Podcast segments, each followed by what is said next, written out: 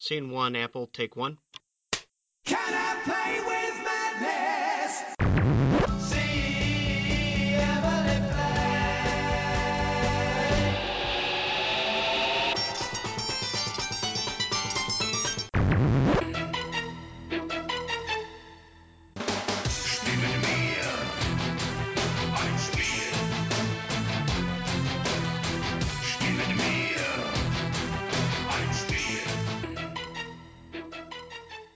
Bonjour à toutes, bonjour à tous, vous écoutez Playtime, l'émission d'Artzone Chronicles consacrée aux jeux de société.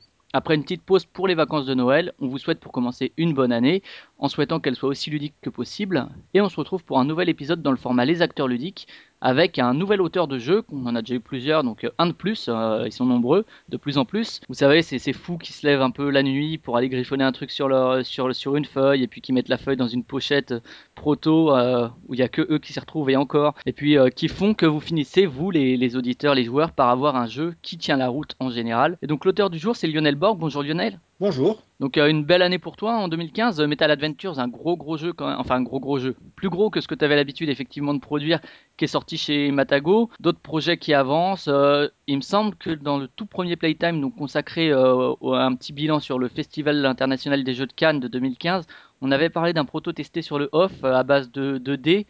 Et c'était toi, il me semble. hein Alors oui, c'était moi, mais c'était pas un jeu à base de dés. En fait, c'était en euh, Draft and Glory qui devrait normalement sortir l'année prochaine pour SN. D'accord. En mars, euh, donc euh, au Fige, c'était déjà euh, C'était déjà un jeu. ouais.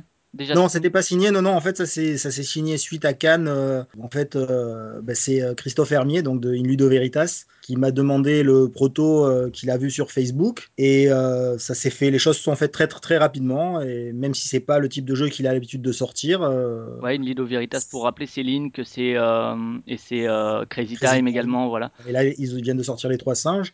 Là, c'est un jeu beaucoup plus joueur, même si ça reste un jeu simple. Mais euh, bah, il a eu envie de tenter l'aventure et moi j'ai dit banco. Et on a pas mal travaillé dessus. Voilà, maintenant il nous reste plus qu'à trouver un thème définitif et normalement euh, ça devrait être bon pour SN l'année prochaine.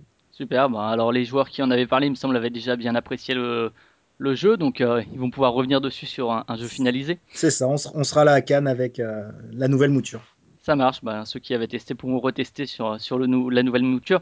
Donc on va commencer comme d'habitude ben, par ton parcours et puis après on va revenir sur ton statut d'auteur de jeu. Donc si on commence par le parcours, euh, toujours euh, quelle génération, quel parcours euh, professionnel, quelles études, des choses comme ça? Alors, je suis, eh ben, je suis quarantenaire puisque je suis de 74. Euh, parcours scolaire bah, assez classique. Je, jusqu'au bac, il se passe rien de particulier. Après, je fais un BTS concep- conception de produits industriels et pour faire une école d'ingénieur. Et puis, je m'aperçois qu'en fait, je préfère avoir du temps qu'avoir euh, de l'argent. Donc, euh, je bifurque, je vais en fac d'histoire et je finis prof des écoles. D'accord, donc tu es toujours prof des écoles, donc euh, également, euh, on enregistre le 23 décembre, donc je vais souhaiter une bonne année, c'était un peu un effet de manche, mais vous, vous l'écouterez l'année prochaine, donc ça reste vrai, donc tu es aussi prof des écoles, euh, donc euh, tu profites un peu des, des vacances de Noël. C'est ça, voilà, ouais, je profite des vacances, de toutes les vacances, pas que celles de Noël d'ailleurs.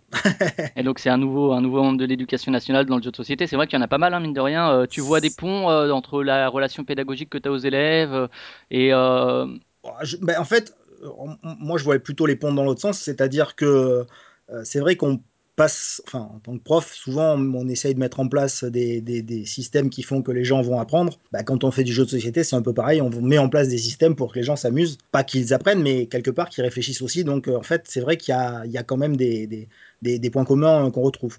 Et du coup, tu fais partie de ces profs qui utilisent le jeu en classe aussi. hein. Alors oui, mais en fait ça c'est venu. Bah alors moi, en plus je suis, prof en SECPA dans un quartier difficile. Euh, c'est venu il y a, il y a deux ans. J'avais une classe qui était euh, qui était sympa. J'ai voulu tester et ça s'est bien passé.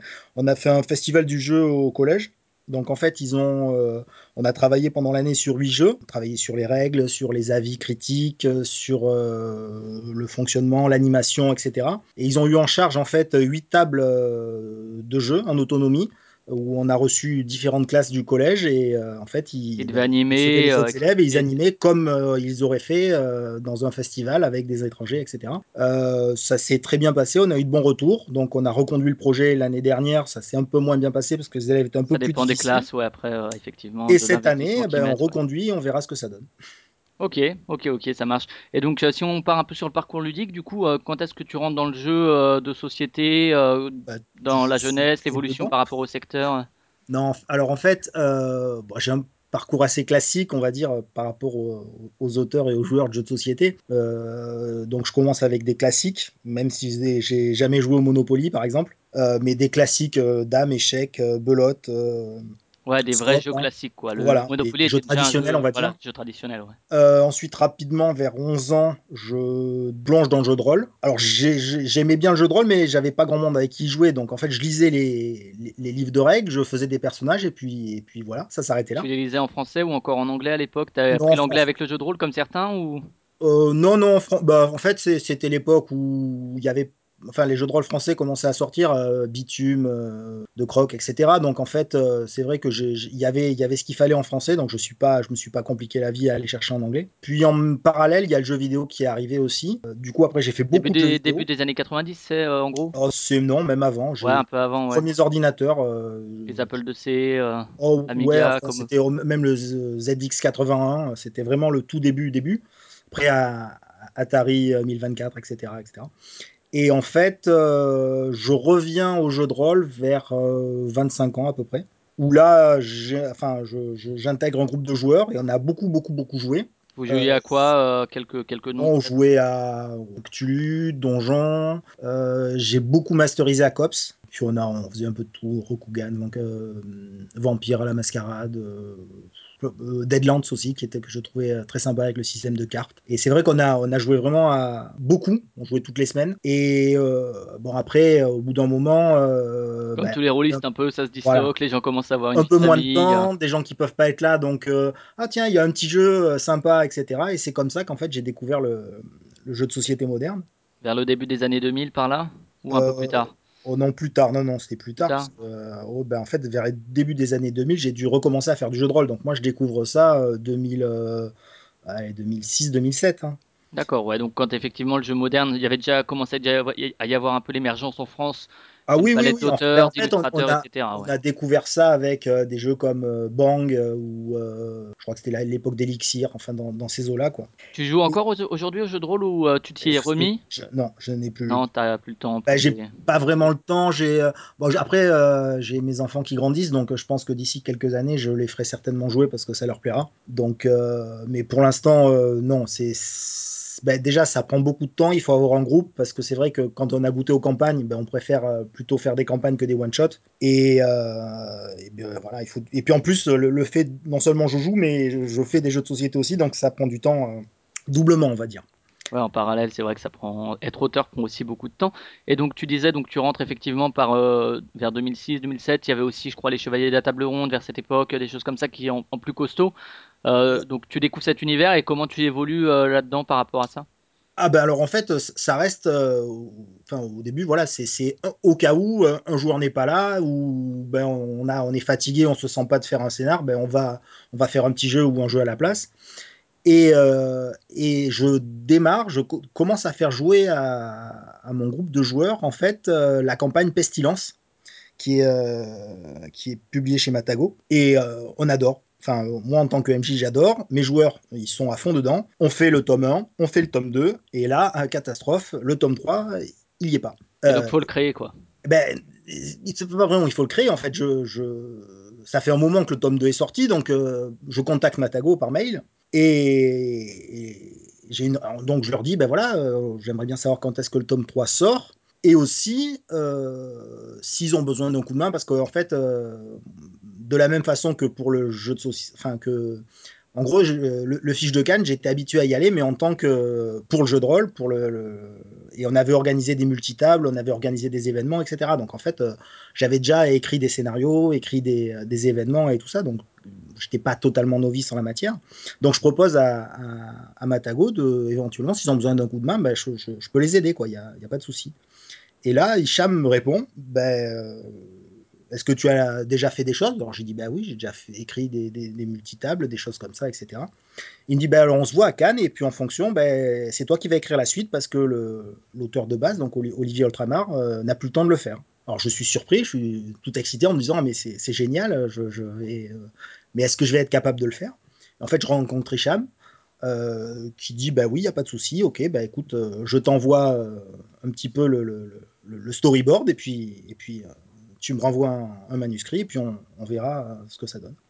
Et, c'est donc comme c'est ça via, que bah, via ce biais-là que tu rentres euh, dans le dans le monde de la création de jeux de société, dans le lien aux éditeurs un peu finalement euh, à bah, en Matago fait pour le coup, mais c'est- ça, c'est-à-dire que je me dis mais mais c'est aussi simple que ça de, de se faire éditer, d'être euh, professionnel entre guillemets. Bon bah ça ça se passe très bien. Le, le, le tome 3 sort assez rapidement, le tome 4 et 5 sortiront mais un peu plus tard parce que c'est vrai que c'était une campagne assez confidentielle donc il n'y avait pas forcément énormément de demandes. Mais en parallèle, je me dis bah si c'est aussi simple de se faire euh, de se faire éditer, je vais faire des jeux de société. et donc toi à cette époque-là, tu pour revenir un peu sur le parcours ludique, tu jouais à quoi? À des jeux un peu à l'allemande, à l'Améritrash, un peu du mix, euh, pas du tout, des, non, non, c'était plutôt des jeux de cartes. euh, c'était. euh, Alors j'avais découvert quelques jeux euh, modernes euh, lors de, du tout premier Asmodée. En fait, euh, lors du tout premier Asmodée, donc j'avais découvert quelques jeux modernes.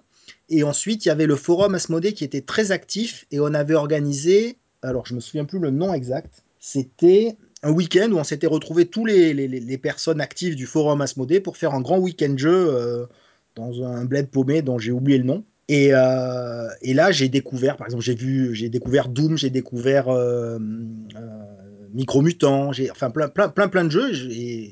Enfin, je savais même pas que ça existait tout ça. Et donc, je, ben, ouais, je me dis non, c'est sympa. Mais en fait, je jouais plutôt moi à des petits jeux genre euh, Munchkin, qui est, qui est bon, que j'aime pas, mais quand on n'a rien d'autre, ben, c'est marrant.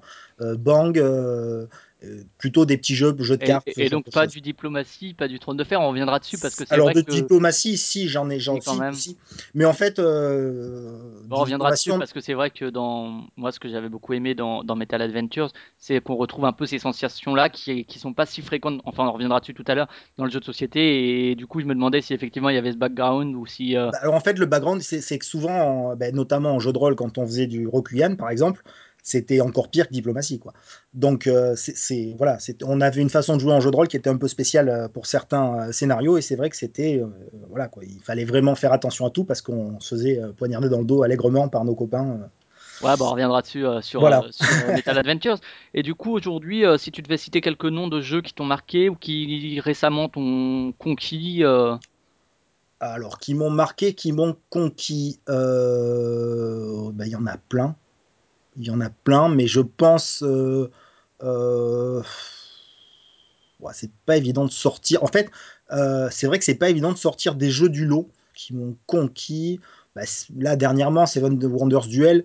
Voilà, c'est du condensé de Seven Wonders pour deux. C'est très bon, ça marche bien avec des mécanismes en plus qui, est- qui sont très sympas. Après, mais en fait, là, je, je te donne plus les jeux, les derniers jeux auxquels j'ai joué que, euh, que des jeux qui. Parce que je suis, moi, je suis en, règle générale, je suis très bon public et j'aime bien, j'aime jouer. Donc, en fait, euh, vu que des mauvais jeux, il y en a très peu, la plupart du temps, j'aime les jeux auxquels je joue, quoi. et du coup tu cherches quoi quand tu dis euh, je vais faire un jeu, c'est quoi que tu recherches? C'est l'expérience avec les autres, c'est Alors, en fait, ça, ben, ça va, ça va dépendre. euh, euh, soit c'est une idée mécanique, par exemple Draft and Glory, c'est clairement une idée de mécanique. C'est-à-dire que j'ai entrevu plusieurs mécaniques qui pouvaient se combiner et fonctionner pour créer euh, une expérience de jeu vraiment sympa. Et, puis voilà, j'ai joué au mécanicien pour essayer d'imbriquer tout ça. Euh, pour un jeu comme Metal Adventure, c'est clair que c'est pas du tout le même objectif. Et l'objectif, c'était de créer une vraie ambiance euh, à la table. et les mécanismes étaient au service de l'expérience qui, qui, qui allait être générée, quoi. D'accord. Et si tu devais définir un peu un espèce de contexte de jeu, une fréquence de jeu, tu as une idée à peu près ou? C'est-à-dire au nombre de fois où je... ouais, le nombre de fois et avec qui? Euh, que ce soit par mois, par semaine, ce qui te semble le plus pertinent, et puis euh, avec qui tu joues, si c'est entre groupes de potes, en famille. euh. Alors, j'ai- je... Alors, en règle générale, je fais une soirée jeu toutes les deux semaines. Je joue euh, au moins une fois tous les deux jours avec mes enfants à, à plein de jeux. Maintenant, ils, sont un peu plus grands, donc ils arrivent à jouer à des jeux Alors j'essaye, je, je les pousse pas à faire des gros jeux forcément, mais, euh, mais on arrive à jouer à des jeux qu'on, voilà, des jeux, on va dire euh, jusqu'à Family Plus, c'est pas un souci. Et après, euh, après, euh, en gros, on va dire que c'est euh, ouais une soirée jeu toutes les deux semaines, plus les événements ludiques, euh, festivals, etc., etc., plus euh, on va dire en famille. euh, alors ma femme n'aime pas du tout jouer, mais avec les enfants ça va, donc c'est une fois tous les deux jours plus de temps en temps quand j'ai besoin une séance de, te- de complémentaires euh, à droite à gauche. Donc euh, voilà. quoi.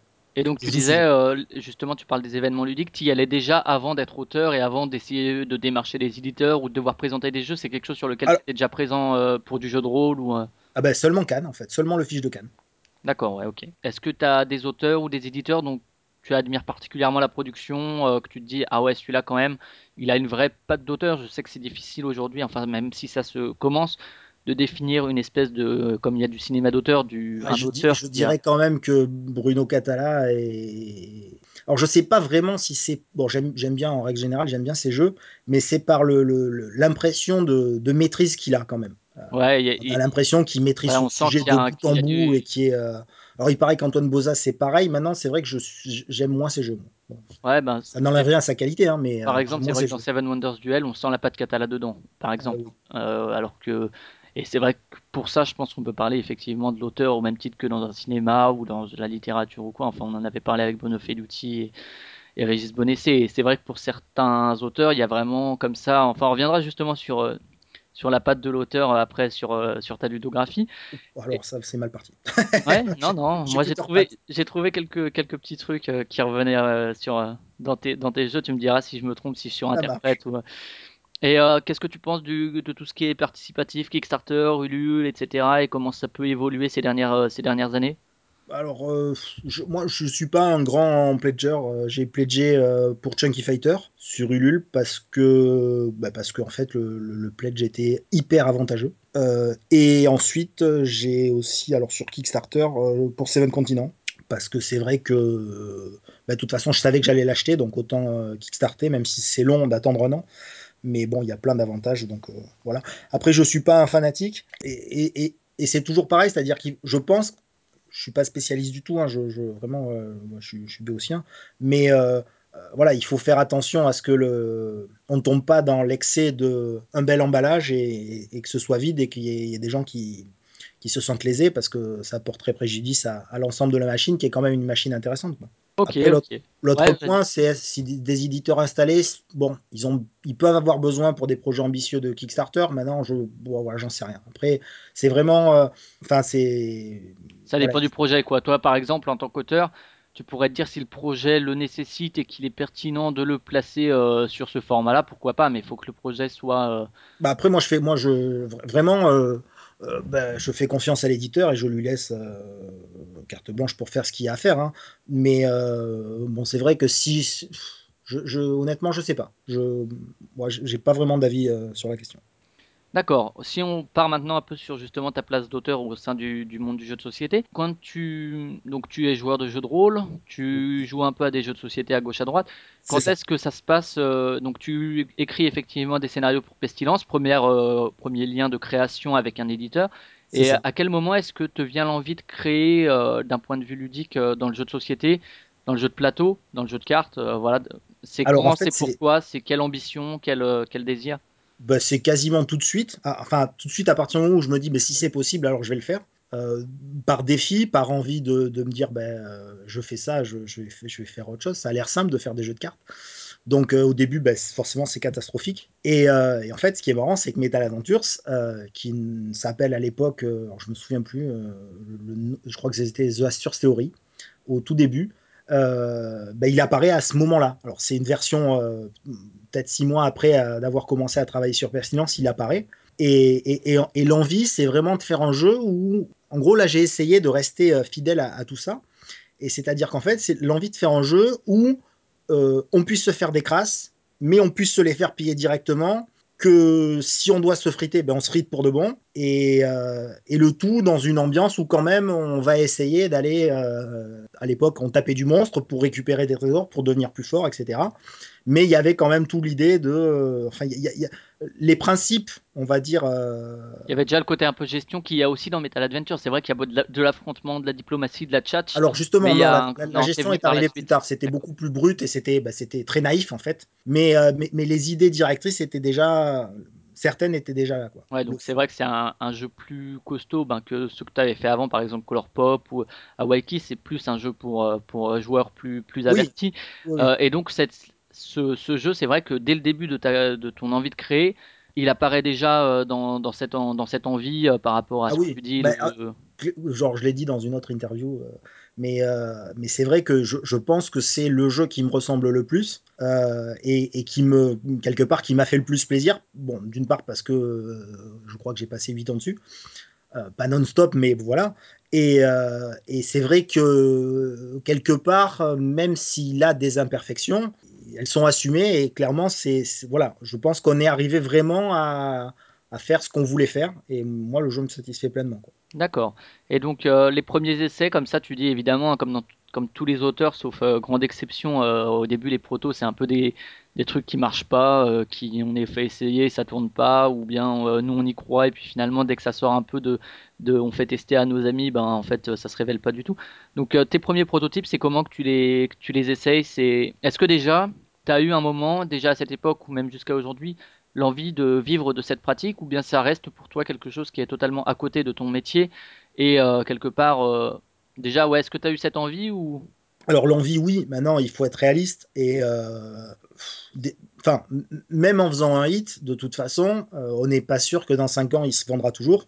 Et vu qu'en tant qu'auteur on est soumis au droit d'auteur, bah forcément, c'est- enfin, c'est pas évident de, de laisser tomber un, surtout la fonction publique pour se dire bah, je vais euh, tenter mon et puis espérer que ça tienne le coup. Donc euh, en vivre, j'aimerais bien. Maintenant, euh, il faut être lucide et je pense que c'est un à côté. Pour l'instant, j'ai peur que ça le reste encore longtemps, à moins que mes prochains jeux cartonnent. Mais je, voilà quoi. Je, je pense pas. Il en faudrait plusieurs qui cartonnent et qui s'installent de manière durable pour pouvoir envisager d'en vivre, d'en vivre pour de bon. Quoi. et du coup est-ce que toi tu penses que le fait que ça devienne un métier donc que ça soit ton activité principale quelque part euh, un gagne-pain donc obligé de faire des jeux t'arriverais quand même à garder le plaisir que tu as dedans euh, et euh, la créativité etc que tu te sentirais pas obligé enfin c'est une question rhétorique parce que bien sûr tu peux pas le savoir sans, y être confronté mais comme ça au débeauté Bah, bizarrement, je pense pas, parce que en fait, je. Autant j'aime bien créer libre- librement, autant quand euh, j'ai des contraintes, euh, enfin, je vais pas dire que je préfère, mais je me sens tout à fait à l'aise. C'est-à-dire que euh, que ce soit un, un travail de commande ou quand un éditeur dit bon ben voilà, tel point, tel point, tel point, il faut le retravailler sur un jeu. euh, quelque part, euh, ben, ça me plaît parce qu'au moins je sais où je vais. J'ai, voilà, et j'essaye. euh, En fait, c'est presque un jeu, un jeu dans. c'est comme dans l'éducation nationale où tu es libre dans les programmes quoi c'est un peu ça ouais, je, je sais même. Enfin, c'est en fait le. Tu te trouves face à un casse-tête et à tout et t'as toutes les pièces et à toi de les combiner pour trouver une solution. Alors que euh, quand tu crées librement quelque part, ben en fait t'as pas de- t'as, faut que tu arrives toi-même à te créer ce voilà, il cadre faut que tu te crées un cadre, mais en sachant que ce cadre, bah, tu sais que ah, si à un moment donné il y a un truc qui te gêne, bah, tu l'enlèves et puis voilà quoi. Alors que là, bah, tu as un cadre, tu un cadre. euh, typiquement, tu dois faire un jeu de 55 cartes. Si tu as besoin de 5, enfin, si tu en as besoin de 60, ça marche pas, il faut trouver une solution pour qu'il n'y en ait que 55. Euh, voilà. Donc ça, c'est. Et, j'aime bien travailler dans ces conditions-là. D'accord. Et donc dans la dans l'idée de donc on a parlé de l'ambition etc. Et donc pour revenir sur tes premiers prototypes, comment est-ce que tu commences un peu déjà comment est-ce que tu travailles? Est-ce que tu testes euh, du matériel et puis tu essayes déjà un peu avec euh, tes idées en tête? Ou bien tu écris déjà des règles, des trucs un peu plus un peu plus formatés disons, un peu plus euh, formels? Et euh, tu fais tester comme ça un cercle proche, euh, ça se passe comment au tout début vraiment? Alors au tout début, ben, en fait, au tout début, c'est mon groupe de, de jeux de rôle qui, qui a essuyé les plâtres. Donc Sur le proto de Metal Adventures ou tu avais des trucs avant sur euh, le proto de Metal Adventures, effectivement, enfin qui n'était pas à l'époque euh, Metal Adventures, mais oui, euh, et, et ça reste plaisant, sauf que en fait, euh, alors je m'en suis aperçu après à mon premier can en tant qu'au- qu'auteur de jeux de société et qui vise l'édition, quoi. Est-ce qu'à un moment, au début, tu as eu l'envie de faire un jeu juste pour pouvoir jouer avec tes potes et puis euh, un truc qui te plaît, ou déjà dès le début, tu avais l'idée, bon, je vais quand même essayer de le faire éditer si ça marche, quoi? Ah ben en fait, non, oui, en fait, clairement, l'idée c'est ça, c'est-à-dire, bon, c'était une vision totalement fausse, mais l'idée c'était, ah ben s'il suffit de d'avoir écrit euh, un scénario pour se faire éditer en jeu de rôle, ben ça doit être pareil en jeu de société, donc euh, ben c'est parti quoi. J'étais parti, bille en tête, et j'allais me faire éditer, c'était pas un souci. En plus, je connaissais un éditeur, c'était facile. Bon, il se trouve que huit ans plus tard, il est sorti ouais, chez que Matago, mais mais huit ans plus tard quoi. Il y a beaucoup Ouais, de ça. travail derrière. Et donc, ouais, tu le fais tester, donc tu disais à tes potes, et ça évolue comment euh, après euh, Parce que forcément, à un moment, tu es obligé d'élargir ton cercle de test. C'est comment? C'est sur des salons, c'est dans des assos, c'est. Ben alors en fait, justement, c'est-à-dire que je me suis aperçu que ça, clairement, euh, c'est comme tout, Euh, c'est-à-dire que si tu ne joues pas, tu tu, enfin, c'est ma vision de- de- des choses, mais clairement, si tu ne sais pas ce qui existe, si tu ne connais pas les mécanismes qui, sont utilisés, etc., c'est comme vouloir écrire et si tu n'as jamais lu. C'est très difficile. Donc, euh, en fait, j'intègre un club de jeux de plateau et j'y vais tous les samedis après-midi. Donc, je joue beaucoup à plein de choses. Et puis au bout d'un moment, euh, bah, je dis, ben moi j'ai fait euh, quelques trucs, euh, est-ce que vous voulez essayer? Et c'est comme ça que du coup j'ai fait tester à des, joueurs aguerris qui m'ont dit, ben voilà, clairement, non, là ça marche pas, ou même je m'en étais aperçu. Mais par exemple, c'est comme ça que Coconut, donc en fait mon premier jeu qui, qui a été édité, a vu le jour et, et il s'est voilà, il en fait il, s'est- amélioré euh, grâce à ce entre, entre autres parce que j'avais rencontré aussi dans, dans ce club euh, Christophe Boulanger qui euh, avait trouvé du potentiel dans le jeu et qui m'avait donné deux trois petits conseils et, voilà. D'accord. Et donc, quand tu crées quelque chose comme ça, un jeu, c'est quand même une démarche forte, hein, la création, où qu'elle soit finalement. Est-ce que, ou pas justement, enfin peut-être qu'il faut désacraliser aussi ça, je sais pas. Mais euh, quelle démarche tu as derrière? Est-ce que c'est l'envie de transmettre un univers, des émotions, des sensations? Est-ce que c'est l'envie de peaufiner une mécanique, de... Bah, ça va dépendre du jeu en fait. C'est vraiment, ça va vraiment dépendre du jeu, c'est-à-dire que des fois ça peut venir de la mécanique, des fois ça peut venir de, euh, euh, on va essayer. bah, bah, alors, euh, c'est encore, mais pour Fish Fish par exemple. Alors j'écoutais, le- c'était euh, l'histoire de Fish, elle est assez amusante. J'étais en voiture et j'écoutais euh, la radio des jeux. Il y avait Her- Hervé Marly qui parlait de Skull and Roses. Et euh, en fait, euh, il expliquait que ce qui comptait plus que la mécanique, etc., c'était ce qu'on essayait de faire ressentir aux joueurs. Et, je sais pas pourquoi, en écoutant, je me suis mis à penser, je me suis dit, mais qu'est-ce qui pourrait. En fait, le, podcast continuait, mais ça y est, j'étais parti dans, dans- ma réflexion. Et je me disais, mais qu'est-ce qui pourrait créer une émotion forte comme ça qu'on ressent et j'ai pensé à la pêche. Et je me suis dit, effectivement, dans la pêche, il y a, quelque part, il y a une question de vie ou de mort, parce que le poisson, s'il se fait attraper, ben, ben, il meurt. Et puis le pêcheur, il a envie, enfin, il a vraiment envie d'attraper du poisson, etc. T'es pêcheur toi Et ou pas du tout? j'ai pêché, euh, Ouais, je, suis, de. Nice, donc euh, il y a la mer qui est pas loin. hein. D'accord, ouais. Donc euh, oui, j'ai pêché un petit peu, mais je suis pas un, un fan de pêche. Mais, mais c'est vrai que le, le, le- Et donc t'es voilà, parti quoi. du thème pour le coup pour Là, celui-là, là, pour le coup, je suis Ouais. totalement, bah, en même temps, la mécanique, il n'y a, a- a pas énormément de choses, mais je suis totalement parti du thème. Et, et c'est vrai que le thème se ressent euh, vraiment très très bien euh, quand on joue. Quoi. Ouais, ouais, d'accord. Et donc, ouais, donc ça, c'est vrai que ça dépend des jeux. Par exemple, c'est vrai dans, dans Medal. Adventures, on ressent l'envie de, de transmettre une sensation de jeu, je pense, euh, qui, qui est vraiment présente autour de la table. C'est vrai que si on joue avec des gens qui sont uniquement joueurs à l'allemande, qui vont essayer d'optimiser, etc., c'est pas la même, euh, c'est, la même c'est- alors, ambiance. Ça peut marcher, mais c'est à l'époque, voilà, à l'époque, le jeu n'aurait pas marché du tout. Maintenant, il peut marcher. Maintenant, c'est sûr qu'on passe à côté de la moitié du jeu. Quoi. Mais euh, alors, le cas de Metal Adventure, c'est euh, pareil. En fait, c'est plus. euh, je pense que souvent, on dit il y a le thème, il y a la mécanique, mais il y a aussi l'expérience de jeu qu'on recherche.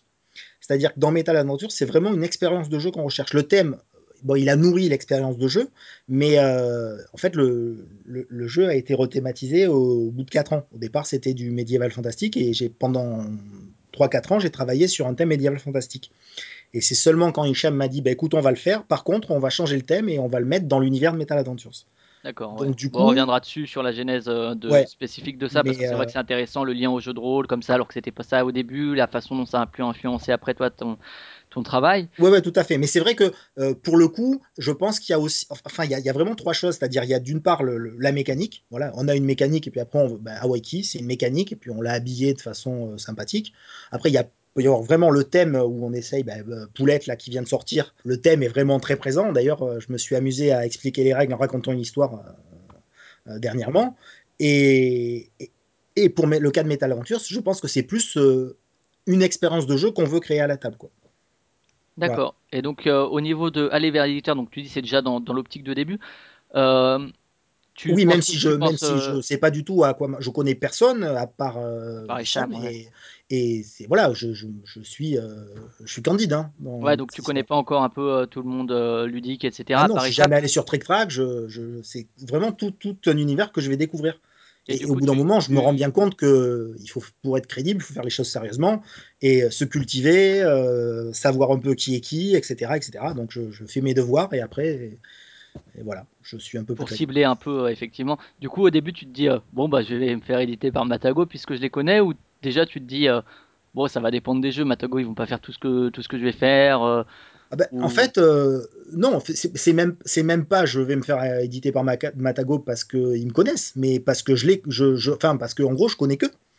Donc, euh, Qu'au début, c'est eux que tu démarches pour tes, premiers, pour tes premières créations Euh, alors, non, ben non, même pas, mais je leur demande, je leur dis, mais et ça, vous- ça pourrait intéresser quelqu'un, à votre avis? Je, je- Voilà. Et donc, euh, bah, ils disent, bah attends, on va regarder. Et puis, non, mais ça marche pas en fait. Ah bon, ok, bon. je, ben, je le remballe et puis on verra plus tard. Mais, euh, et puis voilà, et puis après, je me rends compte que de toute façon, il faut pas présenter des choses qui, euh, qui tiennent pas la route. Et, euh, et puis voilà, quoi. Et donc c'est vrai que tes premières, tes premières créations, même si Metal Adventures était déjà en gestation du coup, Ouais. c'est pas mal de ce qu'on pourrait appeler des petits jeux, euh, sans que ce soit péjoratif ni rien, mais voilà des, des jeux un peu moins joueurs.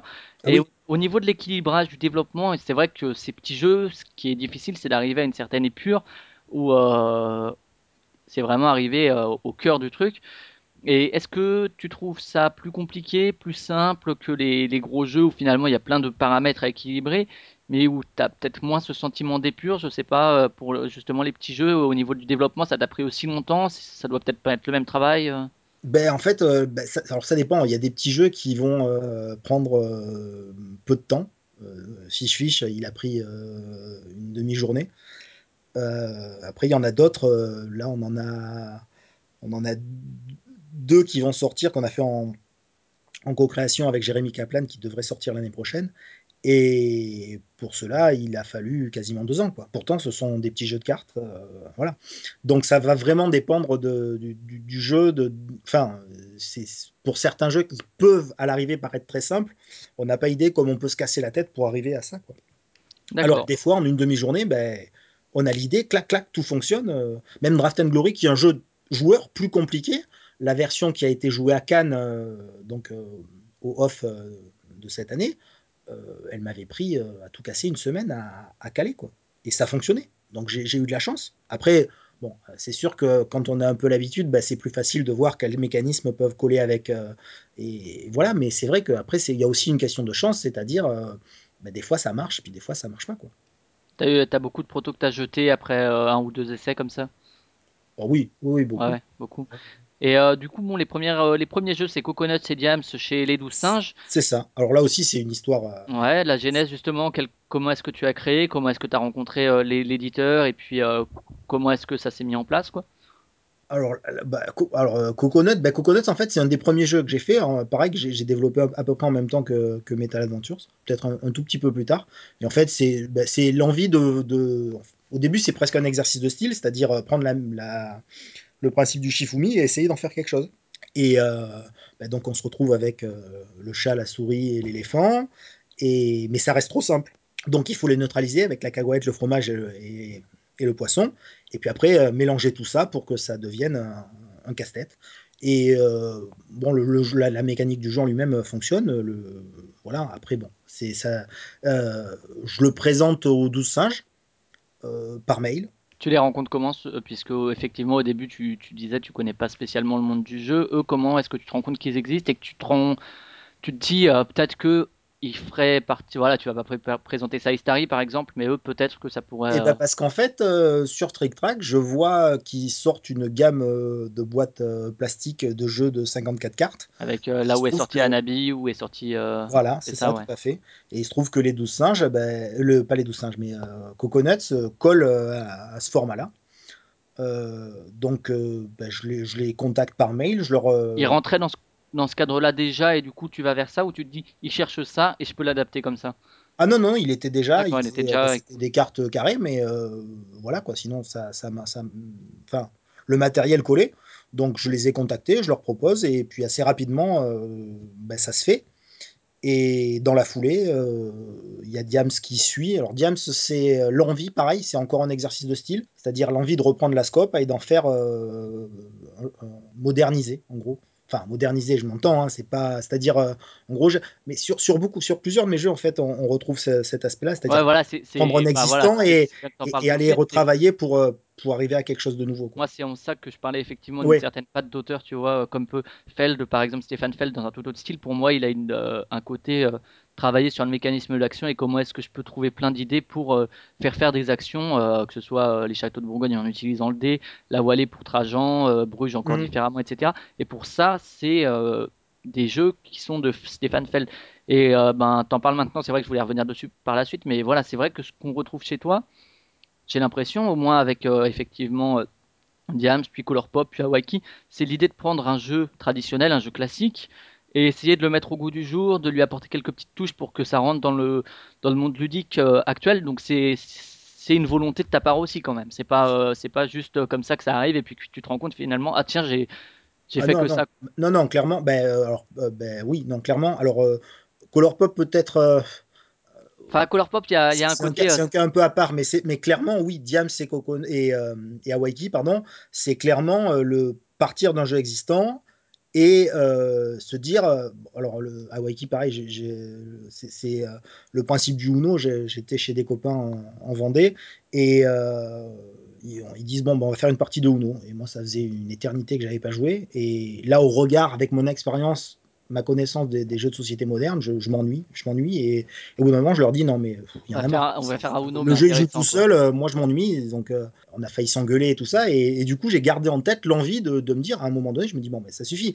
Ils aiment bien ce jeu-là, donc c'est qu'il y aimer a, ça quoi. il y a quelque chose. Et, je- et en plus, j'ai vu mes élèves en fin d'année qui jouent au 8 américain. Moi, c'est pareil. Je me dis, bah, quand même, il y a quelque chose là-dedans. Donc, il faut, il faut réussir à, à- à prendre enfin, ce qui intéresse les gens là-dedans, mais en amenant quelque chose qui, Qui qui à mon sens, serait plus intéressant, on va dire, et plus plaisant. permettent que le joueur soit un peu actif quoi et pas juste euh, Voilà. Et, et- et d'où d'où l'idée d'Awaiki, clairement. Et alors, pareil, Awaiki, j'ai cherché dans tous les sens, euh, j'ai trituré la mécanique pour finalement me dire, ah ben, et voilà, quoi, les, les trois, les trois défausses qui font, on peut faire des combinaisons et ben, ça marche. Et, euh, mais oui, oui, non, clairement, c'est, c'est, euh, oui, oui, clairement, c'est reconnu. volontaire Euh, quoi ouais. bah, le nom du proto, il s'appelait Triuno, Triuno, de toute façon. Ouais euh, ouais. C'est, assumé. Et pareil, Diams, euh, je crois que dans les règles, on le dit que c'est euh, euh, inspiré de la scope. hein. D'accord, ouais, ok. Et euh, du coup, voilà, tu, c'est finalement tes premiers jeux où il y a ton nom dessus. Ça, ça t'a fait un petit truc, j'imagine, de, de voir ça? Oui, bah, c'est sûr que si on se dit, bah, je l'ai fait, et après on se dit, bon, ben voilà, c'est bon, il y en a deux, maintenant, bah, il en faut d'autres. Et puis on va essayer de trouver d'autres éditeurs, parce que c'est vrai que, enfin, il y a toujours, quand on sort un jeu et qui font, qui, qui, qui plaît, mais sans plus, ou qui passe inaperçu, ben on, a- on se dit, bah mince, alors euh, quand même, Il y a j'aimerais un peu de euh, frustration. Est-ce que c'est ma faute? Est-ce que le jeu est mauvais? Est-ce que ça n'a pas été traité voilà, est-ce que, alors, ou... Diams, la, vente- la, la- la- chance qu'on a eue quelque part, c'est euh, je découvre Board Game Arena, je les contacte et alors bien entendu, avant je demande aux 12 singes s'ils seraient partants pour que le jeu soit porté sur Board Game Arena.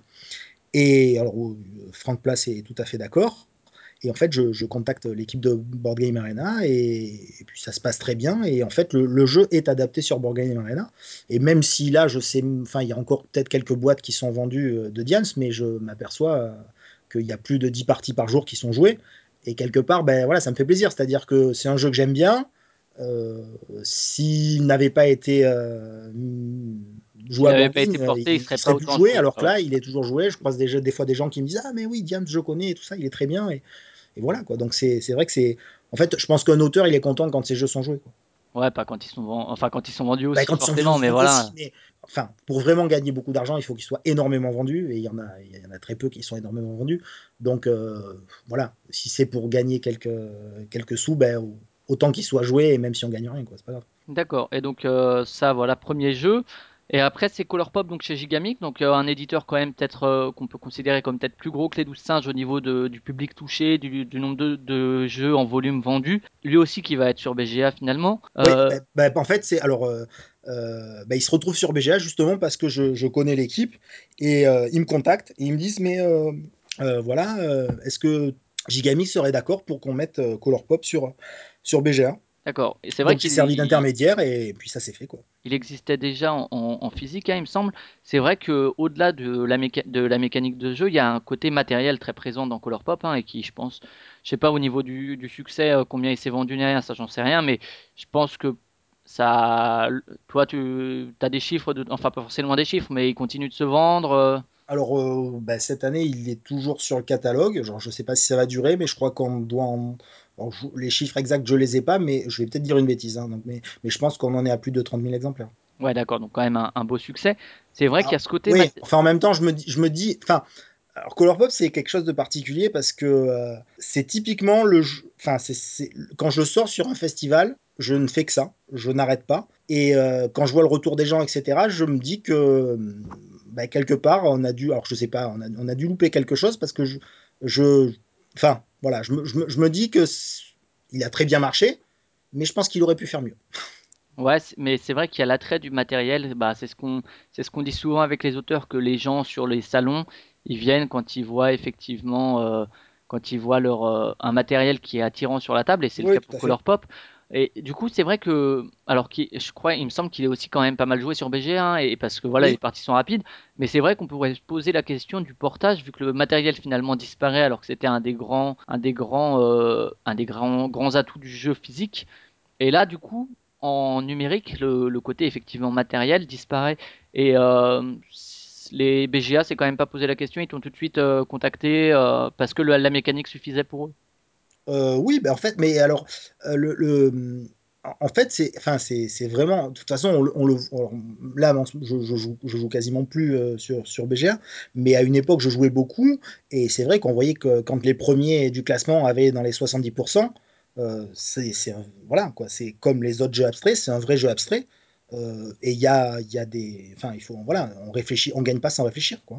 Et c'est vrai qu'on parlait effectivement de l'adaptation classique. C'est vrai que là, euh, ce qu'on ressent quand on, quand on y joue, il y a un peu un côté euh, jeu flash, tu sais, euh, qui pouvait Ah, exister, Candy Crush maintenant, aujourd'hui, etc. Il y a un peu ce côté-là. Est-ce que là aussi, c'est un désir d'essayer de faire en physique quelque chose qui marche très bien en jeu numérique, parce que Bah, c'est, c'est- voilà, c'est rapide? C'est tout à fait ça, c'est-à-dire que j'étais, encore une fois, hein, j'étais dans ma voiture, je, je- j'ai Ouais, bah, je crois que c'est Bruno. Catala aussi qui parlait de, de la création en voiture. et en fait, j'ai, j'ai- mais, sauf que là, j'étais arrêté parce que j'étais en train de jouer, j'attendais un rendez-vous, j'étais en train de jouer euh, sur mon téléphone avec euh, euh, voilà, un jeu qui a cette mécanique. Alors, le, le nom du jeu, je me souviens plus, mais en gros, c'est un jeu, c'était pas du. En gros, il fallait enlever des cubes qui se touchaient. Et il fallait qu'il y en ait au moins deux qui se touchent, et après les autres tombaient, etc. Et c'est vrai que Ouais, c'est c'est quelque tous chose qui les, est, ce qu'on appelle les match 3. euh, voilà, ouais, c'est quelque chose qui est prenant, quoi.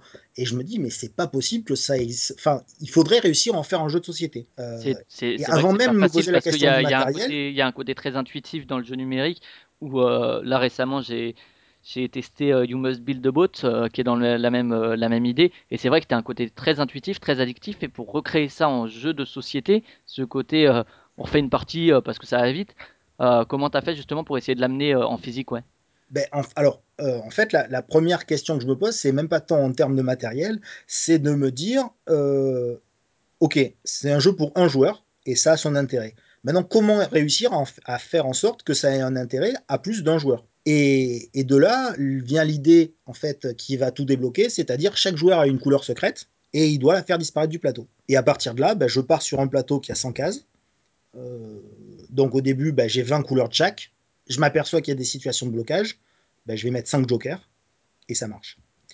D'accord, donc très Et rapidement le, la- le mécanique a ma- ouais, le ben, mécanisme en a fait, euh, la mécanique de prise, elle était déjà là dans le jeu euh, sur le téléphone. Et il fallait trouver un moyen pour en faire un jeu euh, de société, c'est-à-dire qui se joue à quoi plusieurs ouais. avec un intérêt à, à plusieurs. Et après, ça va se poser la question du matériel. Tu t'as- tu Et la poses cette question déjà avant de contacter Gigamic ou ah déjà oui, tout à fait. Ouais, tout Oui, à ouais, fait. bien sûr. Et en fait, euh, je fais un jeu en, en bois. Alors pareil, avec des réglettes, euh, les 10 réglettes en bois, des jetons en bois ronds euh, qui viennent se glisser dans ces réglettes-là. Et il y a en fait déjà tout, tout le système qui est là. Alors forcément, ça fait pas pop-pop et c'est beaucoup moins marrant. Par contre, le seul avantage, c'est que la mise en place est très rapide parce qu'on jette tous les pions dans les réglettes et puis hop, en, en 5 secondes, le jeu est en place. Quoi. Mais, mais voilà, et, et le jeu fonctionne, c'est un, un bel objet en bois. J'ai même une, une copine qui, euh, qui s'est fait faire un objet, enfin le, un color pop en bois et qui ne veut pas de la version plastique parce que euh, elle préfère celle en bois parce que c'est plus joli, même s'il faut tout remettre à la main et voilà quoi. Et, euh, et puis bon, le, en fait le, le jeu, je finis par le montrer à Gigamic Donc sur me ce sur ce matériel quand même presque disons luxueux, enfin euh, je sais pas Ouais, le terme, mais voilà, en ben tout oui, cas mais alors ça attirant vient un peu les. naturellement parce que Gigamic a des jeux bois, quoi. Donc je me dis, bah oui, Ouais, d'accord. Ouais. Et puis, donc je leur montre à Cannes, ils prennent le Cannes proto. de quelle année euh, 2010, Ça 2011? doit être euh, 2000, euh, Cannes 2011, je pense, le jeu est sorti en 2012. Et en fait, euh, en septembre, ils me recontactent en me disant qu'ils sont, bah, ils sont intéressés. Il y avait Et- déjà eu des idées de matériel derrière euh, Alors ouais, justement, en fait, le, le contrat a été conditionné par la faisabilité du matériel parce qu'ils voulaient un matériel qui fasse pop. Et donc ça, ça a demandé un gros, gros, gros boulot euh, de, de création. Euh, D'ailleurs, ils ont déposé le brevet pour les réglettes. Et, euh, et voilà quoi. Et enfin, bon, donc, ben, puisque le jeu est sorti, ça s'est fait. Et voilà. Et du donc coup, après, il y une a... aventure. hein, je suis content. Et du coup, le, le, le- la mécanique n'a pas changé du fait du nouveau matériel ou quoi? Tu as gardé euh, la Non, non, tout de ce que tu euh, avais fait au tout est début. resté en l'état. Non, Ouais, non, tout est resté en l'état. Même la variante. Alors, oui, au début quand même. Au début, c'était un 2-4. C'était un 4 joueurs en fait. Et, euh, et vu qu'il y a 5 couleurs, Gigamic m'a dit que en fait, il ben, il y avait aucune raison qu'il passe pas à 5. Donc euh, bon, après c'est vrai qu'à 5 c'est plus du party game qu'autre chose parce qu'on contrôle rien du tout, mais ça fonctionne. Mais euh, et à 4 joueurs, alors pareil pour Color Pop, à 4 joueurs, la version par équipe c'est quasiment ma version préférée avec la version à 2 joueurs parce que c'est excellent de se poser la question euh, euh, pourquoi mon coéquipier a fait ça, je comprends pas, je vois pas pourquoi il a fait ça, et il a pas vu le coup que je lui avais préparé, et c'est assez, assez amusant. D'accord. Et donc ça, au niveau du développement, pareil, c'est assez rapide? Euh, enfin, les... tu arrives rapidement à trouver l'équilibre, etc., qui sera l'équilibre final une ou semaine, une semaine à peu près. une semaine, d'accord. Ouais, donc quand même relativement rapide par rapport effectivement à un développement. Bah, mais tu parlais de Metal Adventures qui finalement a duré 8 ans, mais Ouais. Après, après bon, bah, alors, euh, il, a, il a été long, mais parce qu'en fait, euh, ce qui se passait, c'est-à-dire que euh, je voyais Matago à, à Cannes, il me pointait ce qui allait pas, je revoyais ma copie, et je les revoyais l'année d'après pour leur montrer ce que j'avais tu étais fait. donc sur une démarche de travail avec Matago euh, quand même euh, déjà à l'époque. Ou- Oui, bah oui, parce que oui, oui, parce que bah, il- il devait être un peu intéressé par le principe, même si c'était pas accompli. Et puis, euh, et puis quelque part, euh, bah voilà, moi, il fallait que je fasse mes preuves. Et quelque part, j'ai, enfin, ouais, j'ai vraiment énormément appris à, à leur contact et avec eux. Et ouais, c'est, euh, c'est marrant. bah, ouais, en Metal Adventures, il m'a, il m'a accompagné dans, dans, dans, dans, dans mon évolution en tant qu'auteur. Et du coup, après vient Fish Fish, toujours chez, chez Gigamic. Alors, Ouais. c'est euh, en parallèle le développement ou c'est après Color Pop finalement euh, vous vous dites ok, on Ah ça, continuer à travailler ensemble? Ah non, non, en fait, c'est après, c'est au Cannes suivant. Ouais, d'accord. Euh, je présente le, le proto à Mathilde qui, qui le prend et assez rapidement. euh, le jeu, bah, le, ouais, le jeu semble évident. Après, il n'a pas forcément très bien marché. Alors, pourquoi on ne sait pas. Mais voilà quoi. Il, Ouais, après, c'est vrai il est qu'il toujours au catalogue hein, là, mais Ouais, euh, mais il est dans une. que euh, Il y a voilà. l'effet de gamme, effectivement, boîte, euh, boîte métal, qui a quand même des grands classiques aussi. C'est là-dedans que sont les Setso, par exemple. Oui. Voilà. Et euh, est-ce que toi, euh, tu as un impact, est-ce que tu es consulté sur le fait que ça aille dans cette gamme ou finalement c'est eux qui décident Non, ça et toi pas tu du tout. dis. Non, non, pas du tout. Bah, de toute façon, après, il faut ça, il, voilà, il, faut savoir euh, ce qu'on sait faire et ce qu'on sait pas faire. Et clairement, l'éditeur est le mieux placé pour savoir euh, dans quelle gamme, dans quel euh, ordre de prix, dans quel, que- voilà, c'est à lui de fabriquer, à lui de vendre et il sait ce qu'il fait, quoi. Et du coup, toi, tu as été contacté dans ce sens-là où on dit, en disant, bon, bah, c'est un jeu qui ira dans cette gamme? Ah oui, tout à fait, ouais, c'est ça. et, et toi, tu as eu besoin de retravailler dessus pour qu'il s'insère dans la gamme ou? Non, pas du tout. non, c'était. Non, non, ben en fait, ben pareil, euh, c'était euh, euh, Fish Fish, c'était un jeu de 54 cartes, donc en fait, il pouvait s'adapter à peu près à n'importe quoi. hein. Et du coup, les Ah, relations avec Gigamic étaient plus, plus simples, j'imagine, comme d'habitude quand des routines s'installent ou c'était à peu près pareil, ça a pas. Non, ça, non, ça changeait pas, pas grand-chose. On se, ben, on, voilà, Color Pop marchait, ça, s'était bien passé. On a pareil pour, euh, pour Fish Fish. Et puis... D'accord. Et de manière générale, euh, est-ce que quand tu as contacté l'éditeur, quand il dit OK, je vais le faire, tu as dû retravailler sur le proto euh, plus que, plus que ça ou ce que tu leur as donné était déjà plus pour, ou moins éditable dans l'état pas. D'accord. Bon, pour Metal Adventures, on va y revenir justement. Oui, non, beaucoup, beaucoup de retravail. Mais voilà. et donc, on- si on passe chez Awaiki, je sais que bon, Arnaud est auteur aussi, donc euh, il y a peut-être un regard euh, autre, même si Mathilde va être aute- auteur aussi finalement. C'est ça. Mais, euh, mais c'est vrai qu'Arnaud a ce côté auteur euh, de gros jeux, de plus petits jeux. C'est un nouveau contact, Ilopelli. C'est comment que tu rencontres que tu rencontres Arnaud et que vous vous mettez en relation? Euh, ben, en fait, j'en vois euh, le jeu fonctionne. Alors pareil, hein, il- ah, en fait, alors euh, lui, l'i- l'idée n'est pas venue d'un coup. C'est-à-dire que j'ai beaucoup réfléchi, etc. Mais quand euh, les choses se mettent en place, c'est quasi instantané et, euh, ça fonctionne. Donc, ben, j'ai un jeu qui fonctionne, qui m'a, donc je le propose à plusieurs éditeurs. Arnaud me demande un proto.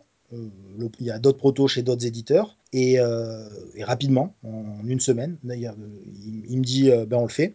Il y avait un autre édi- éditeur qui était intéressé et bon, il y j'ai fini, bon, je, ok, il sera chez Ilopelli Et puis voilà, quoi. Et ça s'est fait comme ça. Et ensuite, le, le tra- principal travail, ça a été de trouver un thème. Mais euh, Oui. Arnaud, euh, là j'invite aussi les auditeurs à réécouter l'interview qu'on avait fait avec Arnaud. Il avait parlé effectivement de la, la recherche du thème sur Hawaii. Ouais. C'est euh, qui qui l'a illustré ça? Bonnie, c'est ça, Bonnie. et Bonnie, que, ouais. euh, finalement, euh, c'est- apparemment, c'est Bonnie qui a eu l'idée euh, du, c'est ça que c'était une évidence. maori. Et Arnaud a eu l'idée du merci. Et du coup, au niveau du développement, est-ce que ça a eu, il y a eu plus de travail de ta part une fois que tu étais en contact avec Arnaud? Est-ce qu'il t'a demandé de retravailler ou comme pour Non, les, non, ben non, en fait, le jeu fonctionnait. On a, on a quasiment rien touché, quoi. à part le thème effectivement qui t'a À part le thème, ouais, ouais, à part le- on a, on a, en fait, on a, on a brainstormé sur le thème, mais, mais c'est tout. La, la mécanique en elle-même, elle a, elle a pas bougé, quoi. Il y a eu que juste, on a réfléchi à quelques variantes. Euh, Arnaud a proposé la variante, enfin, il a, il a eu l'idée de la variante à euh, découverte, un petit peu comme le domino. Et, euh, et là, on, a juste re- retravaillé en laissant une carte cachée. Mais sinon, voilà, c'est non, non. Sinon, après le, le jeu, il- on n'a pas touché, quoi. C'est vrai que ce qui est, c'est parfois aussi difficile de trouver un thème sur un petit jeu finalement abstrait comme ça, Oui. parce qu'il faut pas qu'il prenne trop de place pour que ça reste pur. Ah, Donc c'est vrai que les tatouages maoris ont quelque chose de très symbolique euh, qui du coup colle bien, mais c'est vrai que trouver quelque chose qui marche, qui soit pas non plus trop prégnant, mais qui en même temps apporte un petit truc, c'est vrai que c'est parfois aussi difficile que trouver un bon un thème pour Metal Adventures par exemple ou euh, quelque chose comme ça. C'est un autre travail, je pense, à ce niveau-là. Ben, en fait, la- le, point fort de- des, du thème d'Hawaii, c'est qu'on on- le comment dire, on devait trouver un thème qui parle à la fois aux enfants, sans que le jeu soit catégorisé euh, jeu enfantin, puisque euh, entre adultes, on, peut- on peut Oui, comme le aussi. comme le Uno est joué par tous, Voilà, c'est ça, tout à fait.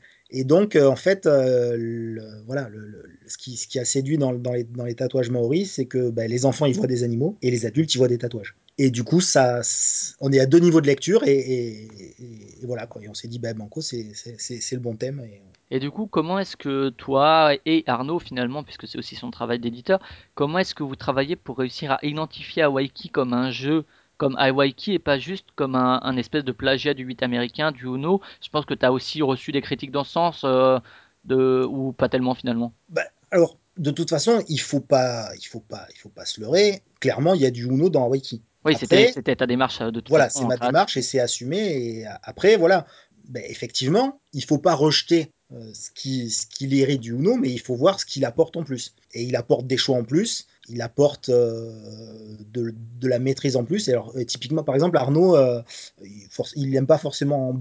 Enfin, c'est euh, le jeu à deux joueurs, Hawaii à deux joueurs, c'est pas forcément sa configuration préférée. Alors que moi, c'est ma configuration préférée. Et clairement, euh, il y a une vraie maîtrise, puisqu'en fait, on va, il y a trois défausses, et on va agir sur les trois défausses une fois chacun. Donc forcément, on peut vraiment programmer quelque chose, préparer quelque chose et réussir à enchaîner, etc. Parce qu'on a un vrai contrôle sur, sur ce qui se passe. À plus de joueurs, forcément, on aura moins de contrôle, mais on va plus aller pourrir un tel, un tel, et on tombe dans du jeu qui est plus jeu d'ambiance. Et c'est vrai que pour ce genre de jeu qui s'inspire de grands classiques, euh, ce qui est difficile, c'est de réussir à à la fois euh, montrer que c'est un hommage, un retravail, mais en même temps dans la communication à, à éviter de montrer, ben oui, j'ai pris le 8 américain, j'ai collé des tatouages dessus et puis basta. Ah non, tout à fait. Et Ben, alors en fait, ce qui, est- ce qui est, euh, ce qui va faciliter un petit peu le, le- le- le- le fait qu'il se démarque, c'est quand même le fait que, euh, en plus de la mécanique de défausse du 8 américain, on a le système de combinaison qu'on peut retrouver dans le Gang of Four ou dans le poker. Et du coup, voilà, c'est le mariage en fait, c'est le mariage entre deux classiques, on va dire, qui va euh, donner un, un- un fils caché, quoi. Enfin, qui n'est plus caché maintenant, hein, mais voilà. Oui, voilà. ouais.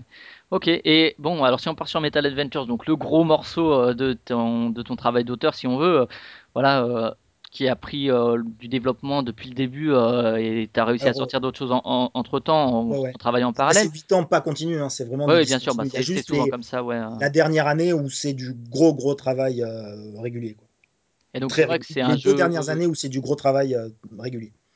C'est un jeu plus imposant en termes de matériel, en termes de taille, en termes de difficulté, euh, en termes de thème aussi. C'est quand même plus un thème qui est plus fort et qui a vraiment du sens euh, par rapport, par exemple, à Hawaii où il faut que ça illustre. Là, il y a quand même euh, l'idée d'essayer de faire. euh, Enfin, c'est plus que juste de l'illustration, j'ai l'impression. Oui. La science-fiction, c'est vrai que peut-être moins aujourd'hui, mais il y a quelques années, c'était un peu comme le sport. C'était le thème interdit des jeux de société. Vous avez quand même osé partir là-dedans? En fait, ce qui se passe, c'est qu'au moment où Hicham me dit euh, on va le faire, mais on va changer de thème, euh, ma première réaction c'est euh, waouh, c'est pas possible. Bon, voilà, c'est pas possible, mais en fait, si, c'est possible, donc on va, on va essayer. Et à ce moment-là. euh, Bon, depuis, il y a eu Eclipse qui a bien marché dans, dans ce thème-là aussi, hein, ou Rise for the Galaxy, etc. Mais Oui, oui, mais non, mais c'est pas, pas possible. C'est-à-dire que non, mais mon jeu, je peux pas l'adapter à ça. Enfin, c'est pas cohérent, ça marche pas, etc. Et en fait, je me dis bah si, en fait, il faut y arriver. Je, je, je, je vais, y arriver. Et mais je connais pas du tout Metal c'était une condition sine qua non, c'est on le fait, mais tu le situes dans ce thème-là, quoi. Euh, oui, tout à fait, c'est ça. D'accord. Et, euh, et du coup, je, bah, je, je découvre ce qu'est Metal Adventures. Je commence à travailler en, à me mettre en rapport avec euh, Arnaud Cuidé, donc l'auteur du jeu de rôle, pour euh, voir comment on peut faire pour que. Pour qu'il y ait une en fait, le- symbiose, euh, pour respecter le, matériau d'origine tout en étant euh, spécifique un peu. Ben, c'est- en fait, il fallait vraiment que que ce soit pas un thème plaqué. C'est-à-dire que le jeu devait vraiment se nourrir de l'univers de Metal Adventures, de l'esprit de Metal Adventures, Et éventuellement le nourrir en retour même, quelque part. et qui est, ben alors oui, en C'est fait, difficile hein, que- de faire des allers-retours. Ça, ça s'est euh. un petit peu fait parce qu'effectivement, il y a certains matériels, certaines illustrations qui ont été faites exprès pour le jeu de plateau, qui ensuite ont, ont été euh, réutilisés dans le jeu de rôle pour, euh, pour des aides de jeu, etc. Donc il y a eu un petit retour quand même dans ce sens-là. Et donc euh, c'est vrai qu'au début, toi, donc t'avais pas fait ça dans cet univers-là, mais tu avais quand même comme mécanisme, tu disais surtout le côté affrontement, trahison, etc. Pas tellement Oui. la gestion, c'est venu plus tard. euh, Alors en fait, la, gestion est venue pour... euh, euh, J'avais un jeu qui était tellement, tellement libre que, en fait, on, ben, quand on jouait le jeu, ça se passait bien, mais quand on voulait faire n'importe quoi, il n'y avait rien qui l'empêchait. Et du coup, il y a, ça coinçait dans tous les sens.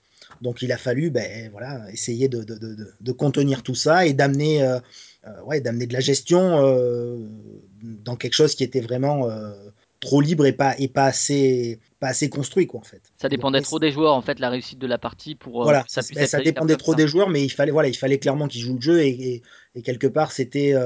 Euh, bon après voilà, si on revient à l'origine, à l'origine, à, du jeu, c'est c'est quasiment un jeu où, euh, enfin il y a, y a- y a un peu de jeu, il y a du jeu de rôle dedans quoi. Avant même qu'il soit euh, qu'il utilise le thème de Metal Adventures qui est un jeu de rôle, il y a déjà dans mon esprit du jeu de rôle dedans. Oui, bah, il y a tout l'aspect, effectivement, dont on a parlé, diplomatie, chat, négociations etc. où on va chercher à embrouiller les autres, etc. Où on va, euh, si on, on veut nous attaquer, on va jouer la pleureuse. Ah, mais pourquoi moi, etc. Enfin voilà, il y a vraiment ce- ce- cet aspect-là, quoi. Et, et c'est, dès, dès l'origine du jeu, c'est déjà, c'est déjà comme ça. Quoi. Et donc, euh, le côté gestion, c'est Matago qui le demande ou c'est toi qui, au fur et à mesure des tests, tu te rends compte qu'il faut que tu apportes quelque chose d'autre, que n'importe quel joueur euh, puisse y prendre du plaisir, même s'il n'a pas envie de parler euh, trop, même s'il n'a pas envie de la jouer diplomatie, etc. Ben en fait, ou- ah bon, une petite partie moi, mais souvent c'est Mataku qui me dit voilà, là il y a ça, il faudrait essayer de, de changer ça, là il faudrait essayer de changer ça, etc.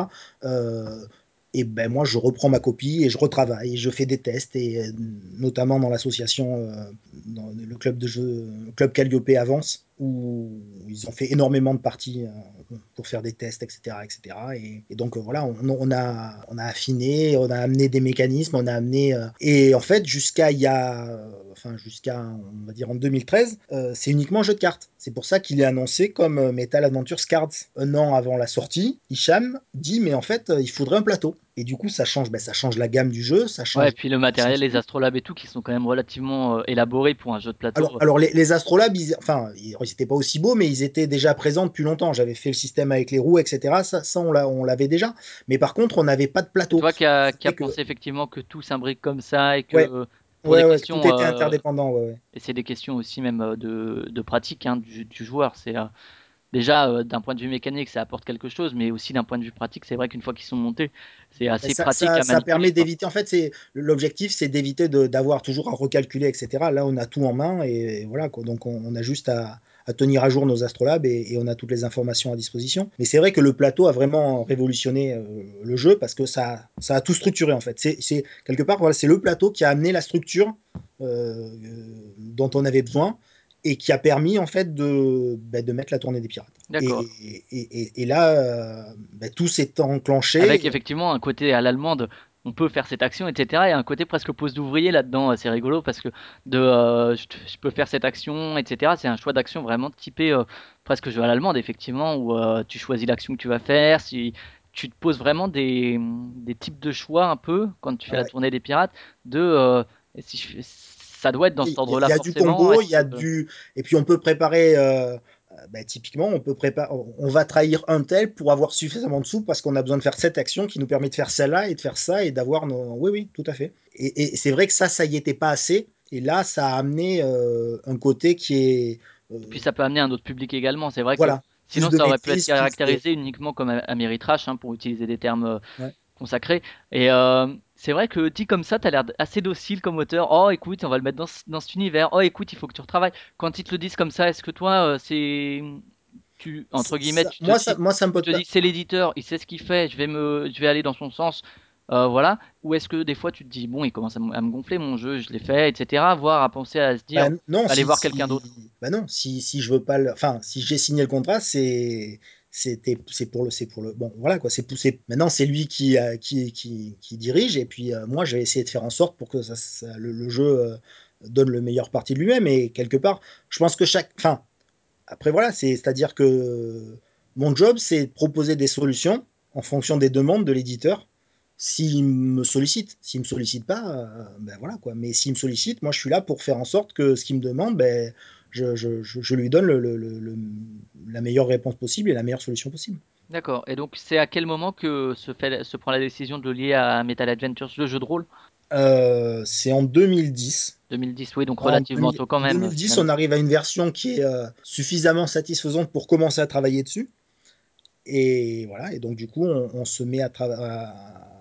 Ben, en fait, il y avait trois catégories de monstres, et les trois catégories de monstres sont remplacées par trois cat- catégories, euh, donc les Barents, les Solaires et les Impériaux. Et, euh, et puis voilà, et on commence à travailler là-dessus. Et c'est seulement sur la dernière année que vont arriver les vaisseaux de l'OCG pour encore une fois rentrer dans, de la cohérence avec l'univers du jeu de rôle, parce que c'est vrai que la, enfin, la plupart du temps, euh, les vaisseaux qui sont chassés sont les vaisseaux de, l'OCG. Et, euh, et, puis voilà, plein le, Metal Factor qui arrive aussi après coup, le point de jugement les points de jugement qui, qui évitent, qui sont en garde-fou pour éviter de faire n'importe quoi, et qui en plus euh, satisfont euh, Arnaud QD, puisque lui ce qui prime pour lui, c'est le code des pirates et le respect des pirates entre eux, alors que dans le jeu, la trahison a quand même une place prépondérante. Et euh, d'ailleurs, c'est marrant parce que Arnaud, on a fait plusieurs parties parce que forcément, il fallait que le jeu lui plaise. C'était aussi une, une, des conditions. Et il aime beaucoup le jeu et il n'a jamais trahi dans aucune des parties que j'ai fait avec lui. D'accord, ouais. Parce que pour lui, un pirate ne trahit pas. Et c'est assez amusant. C'est vrai que c'est une, une, relation assez, euh, je sais pas si amusante est le terme, mais du coup, c'est vrai que tu as dû beaucoup travailler en collaboration avec Arnaud, euh, Arnaud donc euh, auteur du jeu de rôle. C'est vrai qu'on voit souvent des, des co, des co-autorats, des co-créations entre, entre auteurs de jeux de société. Là, est-ce que tu le considères comme co-auteur du jeu parce que tu as dû t'adapter à certaines contraintes ou bien juste comme euh, créateur de l'univers auquel il a fallu. Euh, toi, c'est quand même, c'est, ça fait partie des cadres que tu disais au début, c'est-à-dire rentrer dans cet univers et s'y, s'y, s'y contraindre, quoi, quelque part. Alors non, co-auteur du jeu, non, parce qu'au niveau de la mécanique, il n'y a, y a, y a, pas eu d'apport de sa part. Par contre, Plus au niveau de, d'idées ouais, directeur artistique, on va dire. il était là pour, pour, pour garantir, c'était le garant du respect de l'univers et de, et de, la, de la cohérence avec. Euh, voilà, vraiment, le, le challenge, c'était il fallait absolument pas que le thème soit plaqué et que, et voilà, et qu'on ressente vraiment totalement euh, que ce soit très cohérent, parce que une partie des, du public du jeu seraient les auteurs, les joueurs du jeu de rôle, et il fallait surtout pas qu'ils sentent que, que, voilà que ils ont mis ça parce que voilà. Euh, voilà. ils voulaient vendre et là-dessus on est on, est on est quand même très content parce que bah, les joueurs du jeu de rôle ils, ils, jouent au jeu de plateau ils, ils retrouvent des sensations un ils univers etc ils, sont, ils sont dans du connu et il n'y a pas de trahison il y a enfin il y a pas de si il y a des trahisons mais pas de trahison d'univers on n'a pas trahi l'esprit du jeu quoi et au niveau des illustrateurs c'est pareil c'est les mêmes qui ont travaillé je crois sur euh... alors tout à fait en fait il y a la, la, la quasi totalité des illustrations du jeu de plateau viennent du jeu de rôle et donc en fait, euh, Matago là-dedans est finalement une espèce d'intermédiaire qui vous met tous en relation, qui arrive à tout faire. Et bon, Matago, le, on sait qu'au niveau du matériel, c'est Matago est l'éditeur de, de, Metal Adventures. Donc oui, tout à fait. Mais c'est vrai il que avait les illustrations, il s'en est servi aussi pour le jeu de plateau. Oui, tout à fait. Mais au niveau de, de la relation entre toi, Arnaud, euh, l'utilisation des illustrations, le choix du matériel, etc., il fait un peu le point central de tout ça, quoi, de toutes ces. Oui, oui, bah oui. D'accord. Et du coup, quand la décision est prise de, de, mettre ça dans Metal Adventures, dans cet univers, que tu vas travailler avec Arnaud, qu'il faut que tu respectes l'univers, il euh, y a donc des modifications mécaniques quand même. Tu dois te contraindre Énormément. à certaines choses. Énormément. Euh, lesquelles. Est-ce que tu as dû abandonner des choses auxquelles tu tenais beaucoup et tu t'es, que tu n'as pas pu mettre parce qu'il fallait que ça rentre dedans? Euh... Sûrement. mais il on- le jeu a tellement changé que je me souviens plus ce qu'il y avait, ce qu'on a enlevé, ce qu'on a. euh, Si tu avais deux, trois exemples de choses que tu as mis par contre dedans vraiment pour, euh, pour correspondre. Toi, quand on te dit, ok, on va le faire dans Metal Adventures, donc tu disais, tu te dis, euh, Ah ben clairement, il y a les pas y planètes. arriver quoi au début. Au début, tu te dis, c'est impossible quoi. Il y a les planètes qu'on a rajoutées. Il y a le D Metal Factor qui clairement vient de l'univers de Metal Adventures. Ça, il n'y a aucun souci là-dessus. Et qui, d'un point de vue mécanique, a aussi quelque chose, un intérêt. c'est- hein. voilà, c'est. c'est, Et il y a le code des pirates qui n'était pas présent avant, le... enfin les points de jugement qui n'étaient pas présents avant et qui, sont... qui viennent de, de l'univers Metal Adventures et qui... qui amènent de la cohérence, qui amènent euh, ben, une contrepartie à la trahison. Donc, ouais, trois points, c'est ça. D'accord, ok. Et si euh, maintenant le, désir derrière ce jeu, c'est vrai qu'il y a le côté roleplay, etc. Euh, c'est vrai que le sentiment de, diplomatie, de trahison qu'on peut trouver dans Diplomatie, qu'on peut trouver dans le Trône de Fer, également, moi je sais que quand j'y ai joué la première fois, c'est ce côté-là qui m'a plu beaucoup, le côté tchatch, etc. Et en bon, c'est vrai que nous on est un groupe de joueurs qui est comme ça, à se faire des, coups de pute, et puis à en rire, et puis à, beaucoup parler, etc. Donc c'est vrai que nous, je pense qu'on a bien compris l'esprit du jeu. Euh, c'est vrai que c'est un. Est-ce que t'as pas eu peur quelque part de te dire, c'est des sentiments en fait quand on joue qu'on connaît, on retrouve des choses qu'on a trouvées dans Diplomatie, dans le Trône de Fer, des espèces de sentiments comme ça, un sentiment de jeu. Est-ce que t'as pas eu peur de te dire, euh, ces sentiments, ils existent déjà dans d'autres jeux, euh, ça va rien apporter de nouveau? Alors, euh, toute façon, c'est pas évident de, de- de faire un jeu en se disant qu'on va apporter des sentiments nouveaux, euh, parce qu'il y a quand même énormément de jeux qui ont été faits. Mais euh, euh, disons que là, déjà, en termes de. Enfin, diplomatie, c'est beaucoup plus long. Même le trône de fer, j'ai jamais joué, mais je crois que c'est quelques Ouais, quand c'est même. 5-6 heures, euh, enfin. Voilà, donc là, là, on est quand même dans un format beaucoup plus court. Et en plus, on a, on est, enfin, voilà, on est, clairement pas obligé. C'est-à-dire qu'on peut très bien euh, jouer réglo tout le long et, gagner quand même. Euh, Enfin, puis il y a, quand même d'autres euh, dilemmes qui sont posés que la simple, le simple fait de trahir ou pas. C'est-à-dire que, enfin, y a, non, je pense pas que, je, pense qu'il avait vraiment sa place. Après, c'est aussi un jeu qui clairement, et on le savait, ne plairait pas à tout le monde et il aurait des détracteurs farouches. D'ailleurs, je trouve qu'on s'en tire pas mal parce que même au niveau des critiques, on a, j'ai pas vu. Peut-être que celles-là je les ai pas vues, mais j'ai pas vu le jeu est descendu en flamme quoi. Moi, je, moi, je sais, bon, je te pose cette question, c'est vrai que moi, j'ai retrouvé ces sensations et euh, quelque part, c'est, en fait, c'est des sensations que tu trouves peu dans le jeu de société parce que c'est vrai que c'est pas des jeux qui plaisent à tout le monde du côté euh, quand on trahit, etc. Ça peut causer des. Moi, je sais que j'aime beaucoup, par exemple, Vanuatu, qui est un jeu euh, beaucoup plus à l'allemande, mais où pareil, tu peux vivre des parties affreuses. Euh, voilà, des jeux où tu te fais des vrais coups de pute. Moi, je sais que c'est quelque chose que moi j'aime bien parce que ça met face à des, à des choix. Et finalement, c'est ça sort pas tellement souvent parce que c'est pas facile à, à vendre et puis à, à faire en sorte que ça plaise à tout le monde. Quelque part, c'est bien qu'ils sortent euh, aujourd'hui en 2015 alors qu'on n'a pas eu tellement ces sensations depuis quelques années. En fait, j'ai l'impression que tous les temps d'années, alors il y a eu Diplomatie, il y a eu Rencontre Cosmique, il y a eu le Trône de Fer, maintenant il y a Metal Adventures, c'est des sensations qu'on oublie un peu et qui reviennent comme ça et puis on se dit ah ouais c'est quand même bien de se faire des, des coups de pute comme ça et du coup euh, moi c'est mon sentiment hein, moi euh, qui aimais le jeu euh, voilà Ouais. j'en avais parlé c'est quand j'y ai joué je me suis dit ça faisait longtemps qu'il n'y avait pas eu un jeu qui propose ce genre de sensations. C'est pas des sensations neuves je retrouve des choses que je connaissais mais que j'aime et que j'ai pas retrouvé depuis longtemps. Et du coup le fait que par exemple de, je sais pas s'il y a eu depuis le trône de fer admettons qui est sorti dans la deuxième moitié des années 2000 bah Metal Adventures retrouve ces sensations mais en même temps apporte quelque chose de 2015 euh, qui est actuel. Et du coup, c'est ça qui va le différencier de, Trône de Fer. Mais c'est vrai que c'est le fait que ce soit de temps en temps comme ça un jeu qui utilise cette euh, caractéristique de diplomatie, etc., fait que il y a suffisamment d'espace pour y ajouter des nouvelles choses qui font que c'est pas le même que celui d'avant, quoi, quelque part. Ouais, ben, en fait, je me suis, je, ben, je me suis pas vraiment, au bout, au bout d'un moment, euh, je me suis même plus posé la question et il était, voilà, c'était, il était là, c'était son identité et il fallait essayer d'en faire le, ben, de l'amener vraiment là où on voulait l'amener. Et, euh, et alors après, j'en ai fait des centaines de parties, donc j'ai peut-être un regard faussé, mais c'est vrai que euh, ben, c'est typiquement un jeu, même quand tu gagnes pas, euh, En ben, fait, une- vécu, t'as vécu une, voilà, tu as vécu une aventure quelque part.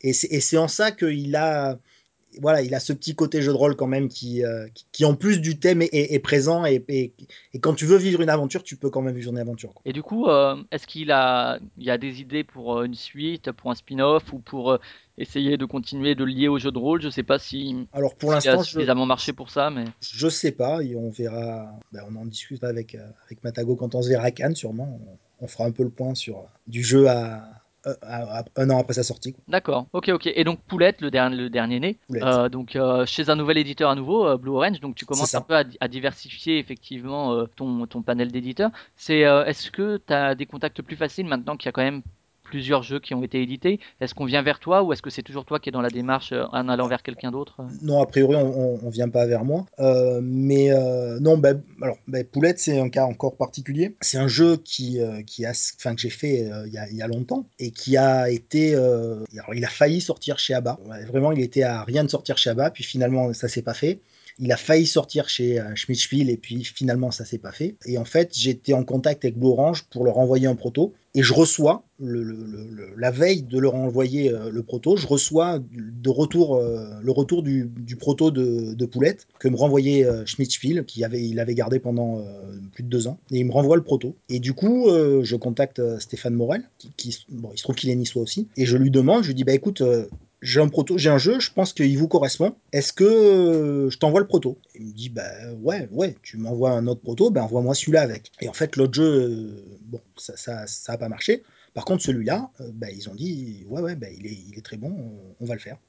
Et... et... du coup, c'est un retour à quelque chose de plus léger que Metal Adventures. Oui. Euh, tu le rapprocherais de quel jeu? C'est vrai que c'est presque le. Pro... Est-ce que dans, dans, ta tête, quand tu le crées, euh, t'as déjà l'idée de faire un jeu plus pour les enfants Je sais pas comment oui, tu. Ouais, bah oui, à l'époque, ben en fait, Poulette, il a, il, en fait, hein, il sort maintenant, mais c'est un jeu que j'ai fait il y a, il y a 5 ans à peu près, ouais, 4-5 ans à peu près. Et en fait, oui, c'était un jeu pour jouer avec, euh, avec ma fille qui avait euh, 6 ans à l'époque et, euh, on s'amusait bien, quoi. Et c'est un jeu qui est, qui, qui, est marrant, qui permet de jouer en, en famille. Et, euh, et, et, en fait, là, là encore, l'idée, elle vient de. Bah, c'est un mécanisme simple, mais euh, au départ, j'étais parti sur un. J'avais pensé à faire un jeu où il fallait retrouver. Euh, on avait une liste de. Pendant les soldes, on avait une liste et il fallait euh, retrouver un certain nombre de vêtements en, allant fouiller dans les. Et puis en fait, je m'aperçois que le jeu existe déjà. Et je me dis, mais. Enfin, le thème existe déjà avec un principe, tout ça, qui, était assez proche. Et je me dis, non, mais. Mais quand même, l'idée d'aller retourner des choses, ça peut être intéressant pour trouver ce qu'on cherche. Et, et, en faisant le geste, je me dis, bah ouais, on dirait comme une poule qui picore. Et de là, ben, elle pourrait picoter tout quoi. Elle, ben, elle picote des verres et puis ben, chaque poule veut un verre et, et voilà. Et ça s'est fait. Et le jeu est comme ça, quoi. De manière assez naturelle en fait. Et donc la première testeuse, c'était ta fille La première testeuse, c'était ma... la pauvre. Elle teste souvent beaucoup. Ouais. Et euh, donc t'es prof des écoles, est-ce que tu as eu l'occasion de faire un peu tester des jeux euh, à l'école ou pas tellement euh... je, Non, généralement je non. fais. euh, alors ça, ça m'arrive de faire tester des jeux en avant qu'ils soient sortis, mais lorsqu'ils sont déjà en voie d'édition.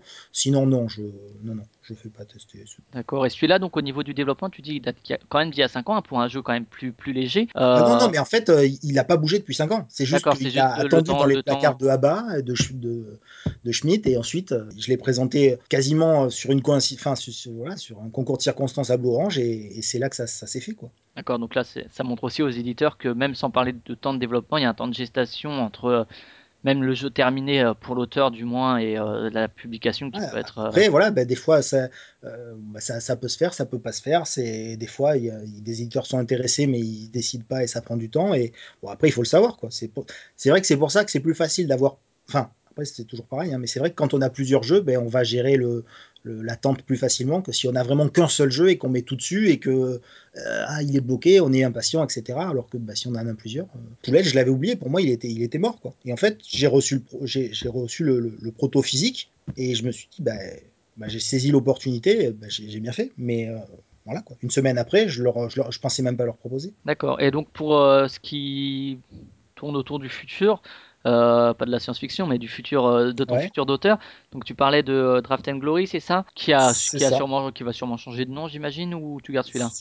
Alors ça, je, je ben déjà, alors tu parlais du thème tout à l'heure. Alors pour Draft and Glory, c'est vrai qu'on on essaye vraiment de trouver un thème qui qui puisse coller au maximum avec la mécanique. Et c'est pas forcément facile, donc on se creuse la tête, mais on, bon, on a quelques pistes. On se verra certainement à Cannes pour en discuter et, et on fera le point là-dessus. Mais euh, donc, euh, ouais, ouais, il y a. Il y a ça, il y a, il y a d'autres choses que tu. Que tu... Alors, no- Est-ce qu'il y, a des- il y a normalement- des classiques que tu veux retravailler euh, sans parler pour l'instant de choses signées ou qui vont être éditées Est-ce qu'il y a des petits trucs un peu Alors, dans, ben, dans la alors- lignée d'Awaiki et compagnie Alors, bah, justement, en fait, il y a un jeu de. Donc, on a fait avec Jérémy Kaplan un jeu de.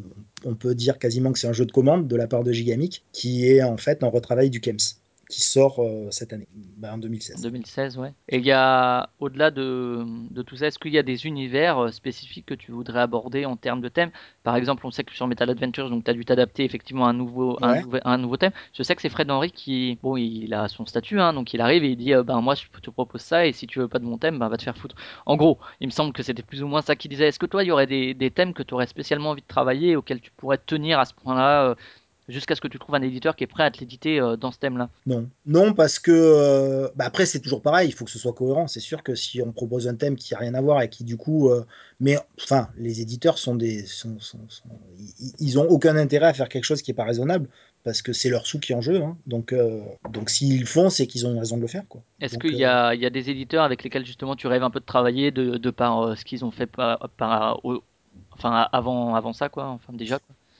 Non. Rêver de travailler, non. Après, euh, a, priori, euh, je, je, alors je sais pas, hein, c'est ce qui se fait habituellement, mais c'est vrai que euh, bah, je propose un jeu aux aux éditeurs à Avec qui, je pense que le jeu peut leur correspondre. Et après, c'est le premier qui me dit oui, avec qui je travaille. Et puis je me, je, voilà, je me pose pas vraiment la question à, à ce niveau-là. C'est peut-être pour ça que je, voilà, l'aspect professionnalisation, etc. Je, je préfère, euh, voilà, laisser ça un peu de côté et, et miser plus sur l'aspect humain et dire bon ben voilà, c'est le premier qui est premier arrivé, premier servi et et puis c'est comme ça. hein. D'accord. Et du coup, euh, donc tu parlais de Draft and Glory qui changera de nom, Ouais. du jeu qui est chez Gigamic. Il y a Ouais. d'autres choses qui sont dans les tiroirs euh, qui sont édités, pas, enfin éditables, pas Alors, éditables. normalement, il devrait y en avoir encore deux autres l'année prochaine. Donc, un autre jeu qu'on a fait avec Jérémy Kaplan qui devrait sortir chez Borange. Et ensuite, un jeu chez alors un éditeur qui dont je ne peux pas parler pour l'instant et qui, qui est en fait un coopératif euh, dans un univers euh, FBI, euh, esprit criminel, un peu dans ce genre-là. Où il va falloir coincer un tueur en série. D'accord, ouais. Et il y a d'autres choses que tu as plutôt en gestation, toi de ton côté en développement, mais qui pour l'instant ne sont pas dans une démarche d'édition ou... Alors, il y a, ouais, bah, il y a dernièrement, j'ai fait un, euh, en fait, j'ai un jeu de, bah, qui adapte, bah, alors là, encore une fois, c'est une enfin, pas une adaptation, c'est un retravail, mais c'est toujours la, la, même démarche, c'est en fait un retravail du Palais Vendéen. Et en fait, euh, donc c'est le, jeu, c'est le donjon du Palais. Bah, c'est sur la base du Palais Vendéen où on va jouer avec des, jetons de poker en fait qui euh, vont représenter des, personnages euh, le guerrier le voleur le prêtre le magicien et chacun va avoir un pouvoir et euh, ils ont une face euh, en pleine forme, une face blessée. Donc la, base du jeu reste la même, c'est-à-dire qu'il faut être le plus proche possible du monstre pour pouvoir marquer des points, mais en fonction de, bah, du, jeton qu'on va utiliser, euh, on va avoir des pouvoirs différents, on va marquer plus ou moins de points s'il est blessé ou pas, etc. Les monstres ont des pouvoirs aussi qui vont influer sur la façon de, bah, de- gérer sa partie, et il y a même des personnages d'une éventuelle extension qui apportent encore des manières différentes de jouer, etc. Mais on retrouve le même esprit de on prend quelque chose d'existant et on va le, moderniser quelque part, mais pas juste euh, le relooker, c'est-à-dire lui apporter une, vraie valeur ajoutée. Et ce qui est amusant, c'est que ce jeu-là, je l'ai fait jouer à des gens qui sont absolument pas joueurs de jeux de société. Ben, ils ont vraiment bien aimé parce que, euh, mais tout, tout en, comment dire, tout, tout en comprenant la valeur ajoutée au simple jeu d'adresse. C'est-à-dire qu'il y a quand même de la stratégie, c'est-à-dire qu'on ne va pas jouer n'importe quel jeton à n'importe quel moment, parce que un tel, il a tel effet qui va pouvoir faire ça, etc., etc. Et, et donc lui, je, lui, je, bon alors ça va pas être facile à placer parce que c'est un jeu d'adresse avec un matériel un peu particulier, mais j'en suis vraiment très très content. Bon, il y a, y a y a eu Dungeon Fighter, un peu dans les jeux d'adresse, un peu, un peu délirant. euh, donc, Ouais, euh, mais alors justement, lui, il est pas du tout délirant. C'est un vrai, enfin c'est voilà, un vrai jeu de stratégie euh, quand bah, même. c'est bah, un vrai jeu d'adresse Ouais, ouais. avec de la stratégie dedans, mais c'est un vrai jeu d'adresse. D'accord. Et donc là, tu parlais de, de Jeremy Kaplan. euh, Ouais. Finalement, c'est, euh, à moins que je me trompe, mais c'est le premier, les premiers jeux où tu, vous serez deux. Alors, c'est les premiers signés où on sera deux. Ouais, Il y a eu ça. quelques, quelques essais infructueux avant. Et c'est vrai qu'avec Jérémy, on, ben, on aime bien travailler ensemble. Donc on en a, ouais, on en a deux qui sont signés, puis on en a d'autres sur lesquels on a travaillé et qui, pour l'instant, euh, n'ont pas trouvé encore preneur. Mais euh, euh, ouais, on aime bien, on aime bien travailler ensemble. Pour avoir expérimenté les deux, tu situes comment la différence entre travailler seul euh, et travailler avec euh, un co-auteur euh, voilà, est-ce que tu as une préférence euh, dans, entre les deux? Non, alors, une préférence, non. Les, les- les deux, les deux façons de travailler sont intéressantes. Disons que quand on travaille avec un co- un co-auteur, il y a ben, forcément des avantages et des inconvénients. Les avantages, c'est que ben, c'est rassurant et puis ça apporte une vision différente des choses qu'on n'aurait pas, qu'on n'a pas vu, ben, l'autre l'a vu, etc. Et les inconvénients, c'est que ben, des fois, on est obligé de faire des concessions et de se dire, ça, je l'aimais bien quand même, mais euh, bon, s'il veut pas, il veut pas, tant pis, on, on négocie. Et puis voilà, quoi. Et donc là, en, en 2000, euh, 2016, quand même, euh, ça s'accélère un peu. C'est vrai, si Alors, tu parles de quatre jeux, alors, euh, Normalement, les cadres sont prévus pour 2016. voilà, c'est Après, ça. rien, rien de gar- enfin, l'avenir nous dira s'ils sortent euh, en 2016. Mais oui, Tu as effectivement. réussi quand même à trouver une espèce de régularité où chaque année, tu as quand même ta, ton ou tes jeux qui sortent finalement. euh, aujourd'hui, Ouais, es quand même un pour plus 2017, régulier. je sais pas si aussi bien, j'ai plus rien, hein, mais euh, ouais, pour l'instant, il y a, il y a eu effectivement un petit effet de. Bon, ben voilà, c'est c'est qu'au bout d'un moment, quelque part, c'est pas le fait qu'on qu'on soit connu ou quoi que ce soit, mais c'est le fait que ben, quand on connaît bien le milieu, on sait plus facilement à qui proposer quoi et du coup, on devient plus, plus performant. Et puis même les, les- quand, quand on, quand on va faire un jeu, on va être plus performant, c'est-à-dire que. euh, un jeu donné, avant, il aurait peut-être pris euh, trois mois à, émerger. Ben là, il va, il va en prendre qu'un parce que il y a, il y a plein d'erreurs qu'on va pas refaire. Il y a des, des, des routines qui se sont mises en place. Et puis, euh, même c'est à peu près ce qui peut être attendu par l'éditeur, par le public, le matériel, Ouais, etc. Euh, ouais, par ouais. Mais exemple, c'est jeu ça qu'il y a une forme de professionnalisation 50 euros. euh, professionnalisation quand même, quoi. C'est-à-dire qu'on devient, on devient plus pro, tout simplement. Et euh, d'un point de vue de la présence sur, euh, sur les salons, justement, quand tu présentes tes jeux, c'est sur salon, c'est euh, en envoyant des mails, des protos. euh, je sais qu'il y a y a, plusieurs. ça dépend. ça dépend. Euh, ça peut être ça tout, enfin, ouais, essentiellement mail et salon. Voilà. Ok, ok. Je sais pas si tu veux rajouter quelque chose sur les choses à venir, les choses que tu as déjà fait, ta, ton feeling d'auteur. Non, bah c'est bah, pour- pourvu que ça dure, ouais. Ok, bon, bah écoute, on va passer aux questions culturelles. ça marche.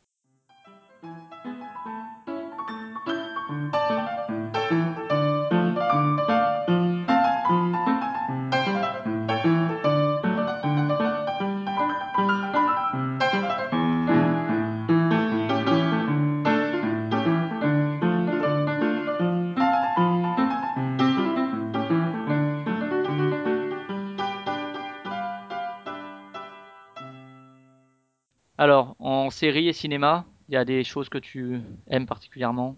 que j'aime particulièrement. euh, Je suis, alors je suis pas vraiment du genre euh, fan euh, inconditionnel, mais bah oui, le en série, bah, Game of Thrones, ça a été vraiment, enfin ça a été ouais, très sympa à, suivre quoi. Cinéma, non, pas, non, plus des, non, pas vraiment. D'accord. En littérature et BD? Alors, BD, j'en lis, j'ai dû m'arrêter à la, lit- à la BD pour enfants en fait. Et en littérature, euh, j'ai beaucoup lu euh, de, bah, beaucoup d'heroic fantasy avec euh, Jemel que j'aime bien, même si c'est un peu, un peu bourrin. Nichols que j'ai que j'ai beaucoup aimé aussi. euh, bon, Lovecraft aussi. Ok. En musique? musique, j'écoute la radio. La radio? T'as des artistes que t'aimes bien, que t'écoutes les chansons en boucle, ou que dès dès que, Non, dès que ça passe mais je suis pas. En fait, le truc c'est que je suis pas du genre à écouter en boucle, que ce soit, ou à regarder en boucle, ouais, etc. t'es Je- plus en, en fond. euh, ouais, je, ben je, je, je, je laisse venir euh, les choses et puis je, voilà. J'apprécie ou j'apprécie pas, mais je laisse venir. Je suis, voilà. T'es pas dans la, dans la recherche active, quoi. Non, je, voilà, je prends ce qui vient. D'accord. Et, et donc tu parlais de jeux vidéo. euh, si t'avais quelques jeux qui t'ont marqué spécialement, est-ce que tu continues à jouer aujourd'hui ou... Je joue à Hearthstone. D'accord. Ce qui te prend tout ton temps. Non, Ce qui reste. euh, ce qui me prend un peu de temps, mais euh, non. Par contre, j'ai beaucoup joué à. J'ai eu une période où je jouais à la quatrième prophétie, et c'est là que j'ai compris que les, les MMORPG c'était le mal absolu. Donc, du coup, je les fuis comme la peste. Et, euh, et j'ai beaucoup joué aussi à Counter-Strike, euh, Day of Defeat, etc. Et si tu devais retenir un de, de ta jeunesse qui t'a qui t'a marqué spécialement, Counter-Strike. Counter-Strike, Ouais. Est-ce que après autre chose, euh, la politique, le sport, euh, d'autres choses auxquelles tu tiens particulièrement euh, Non, euh, oh, le sport, bon, j'ai fait. Alors, ouais, ça pareil, c'est j'ai c'est pas vrai. Enfin, oui, c'est du sport sans être du sport, mais j'ai fait énormément d'arts martiaux. Et je pense que quelque part, ça m'a donné une vision, euh, une vision des choses euh, voilà, que, que, que j'utilise dans la vie, dans la vie de tous les jours, quoi. Et Quand aussi, les enfants sont certainement, pas dans... sages, euh, tu utilises l'art martial sur eux. non, non, non, je l'utilise justement pour ne pas l'utiliser sur eux. Et, et, euh, non, mais même dans la création de jeu, quoi. C'est-à-dire que le, le, un aspect très pragmatique et très euh, euh, voilà, essayer, essayer de comment dire de bah, d'avoir un maximum de résultats avec un minimum d'efforts, sans pour autant renoncer à l'effort. Mais voilà, essayer de, rentabiliser les choses au maximum. Et en termes de politique, non, pas spécialement, même s'il faudrait. Si, ouais, ouais, je, je, je commence à m'y intéresser parce qu'il se passe quand même un peu, un peu tout et n'importe quoi. Et, Surtout n'importe quoi. Ok, ok. Bon, bah, on va passer aux questions à la con. Alors, ça, c'est très tordu, mais bougrement intelligent. Alors, Patouri. Euh, moi aussi. SF ou Medfan Medfan, clairement. La Désolé COP... pour Metal Adventures, mais euh, Medfan. La COP 21, salvatrice ou une vaste blague? Une vaste blague. Euh, parachute ou saut à l'élastique? Saut à l'élastique. Manifester ponctuellement ou agir au quotidien? Euh, Agir au quotidien. Oh, le con Oh, le con Il est con, hein oh, Bon bah c'est la fin de cet épisode, merci euh, pour ta participation. Bah, merci à toi, c'était très sympa. Bonne création euh, pour tes futurs projets et puis euh, pour, les, pour ce qui va venir en 2016, donc pour réussir à, à faire éditer ça convenablement, ce qui n'est pas toujours facile non plus c'est vrai que les, projets, des fois, on, a une idée, on, les voit d'une certaine manière, et puis l'éditeur d'une autre, et puis on se dit ah mais si ça avait été travaillé comme ça, peut-être que ça aurait mieux marché, ou c'est un peu la, la, frustration de l'auteur qui est pas éditeur. Euh, de notre côté, je voulais juste dire que comme vous l'avez vu, euh, on avait repris les mensuels, mais finalement ils sont pas vraiment mensuels parce que euh, en fera de temps en temps en fait. C'est pas forcément simple à organiser d'un point de vue de l'invité pro qui intervient, d'un point de vue des joueurs qui sont disponibles n'y a pas toujours le temps de jouer à des nouveautés. Moi, je sais que là, pour le coup, j'ai peu joué ces derniers temps à, des vraies nouveautés. Donc voilà, euh, pas toujours grand chose non plus dans l'actu qui euh, ça vaut le coup de décrypter ou de parler. Donc bon, je pense que ça va dépendre des mois. Ça va être des mensuels aléatoires euh, selon ce qu'il y a à dire. Par contre, on va faire un bilan culturel sur Hardzone comme on avait fait l'an dernier, un bilan général mais on va le faire un peu différemment. On va pas faire une grosse émission de 3 heures, on va faire par partie.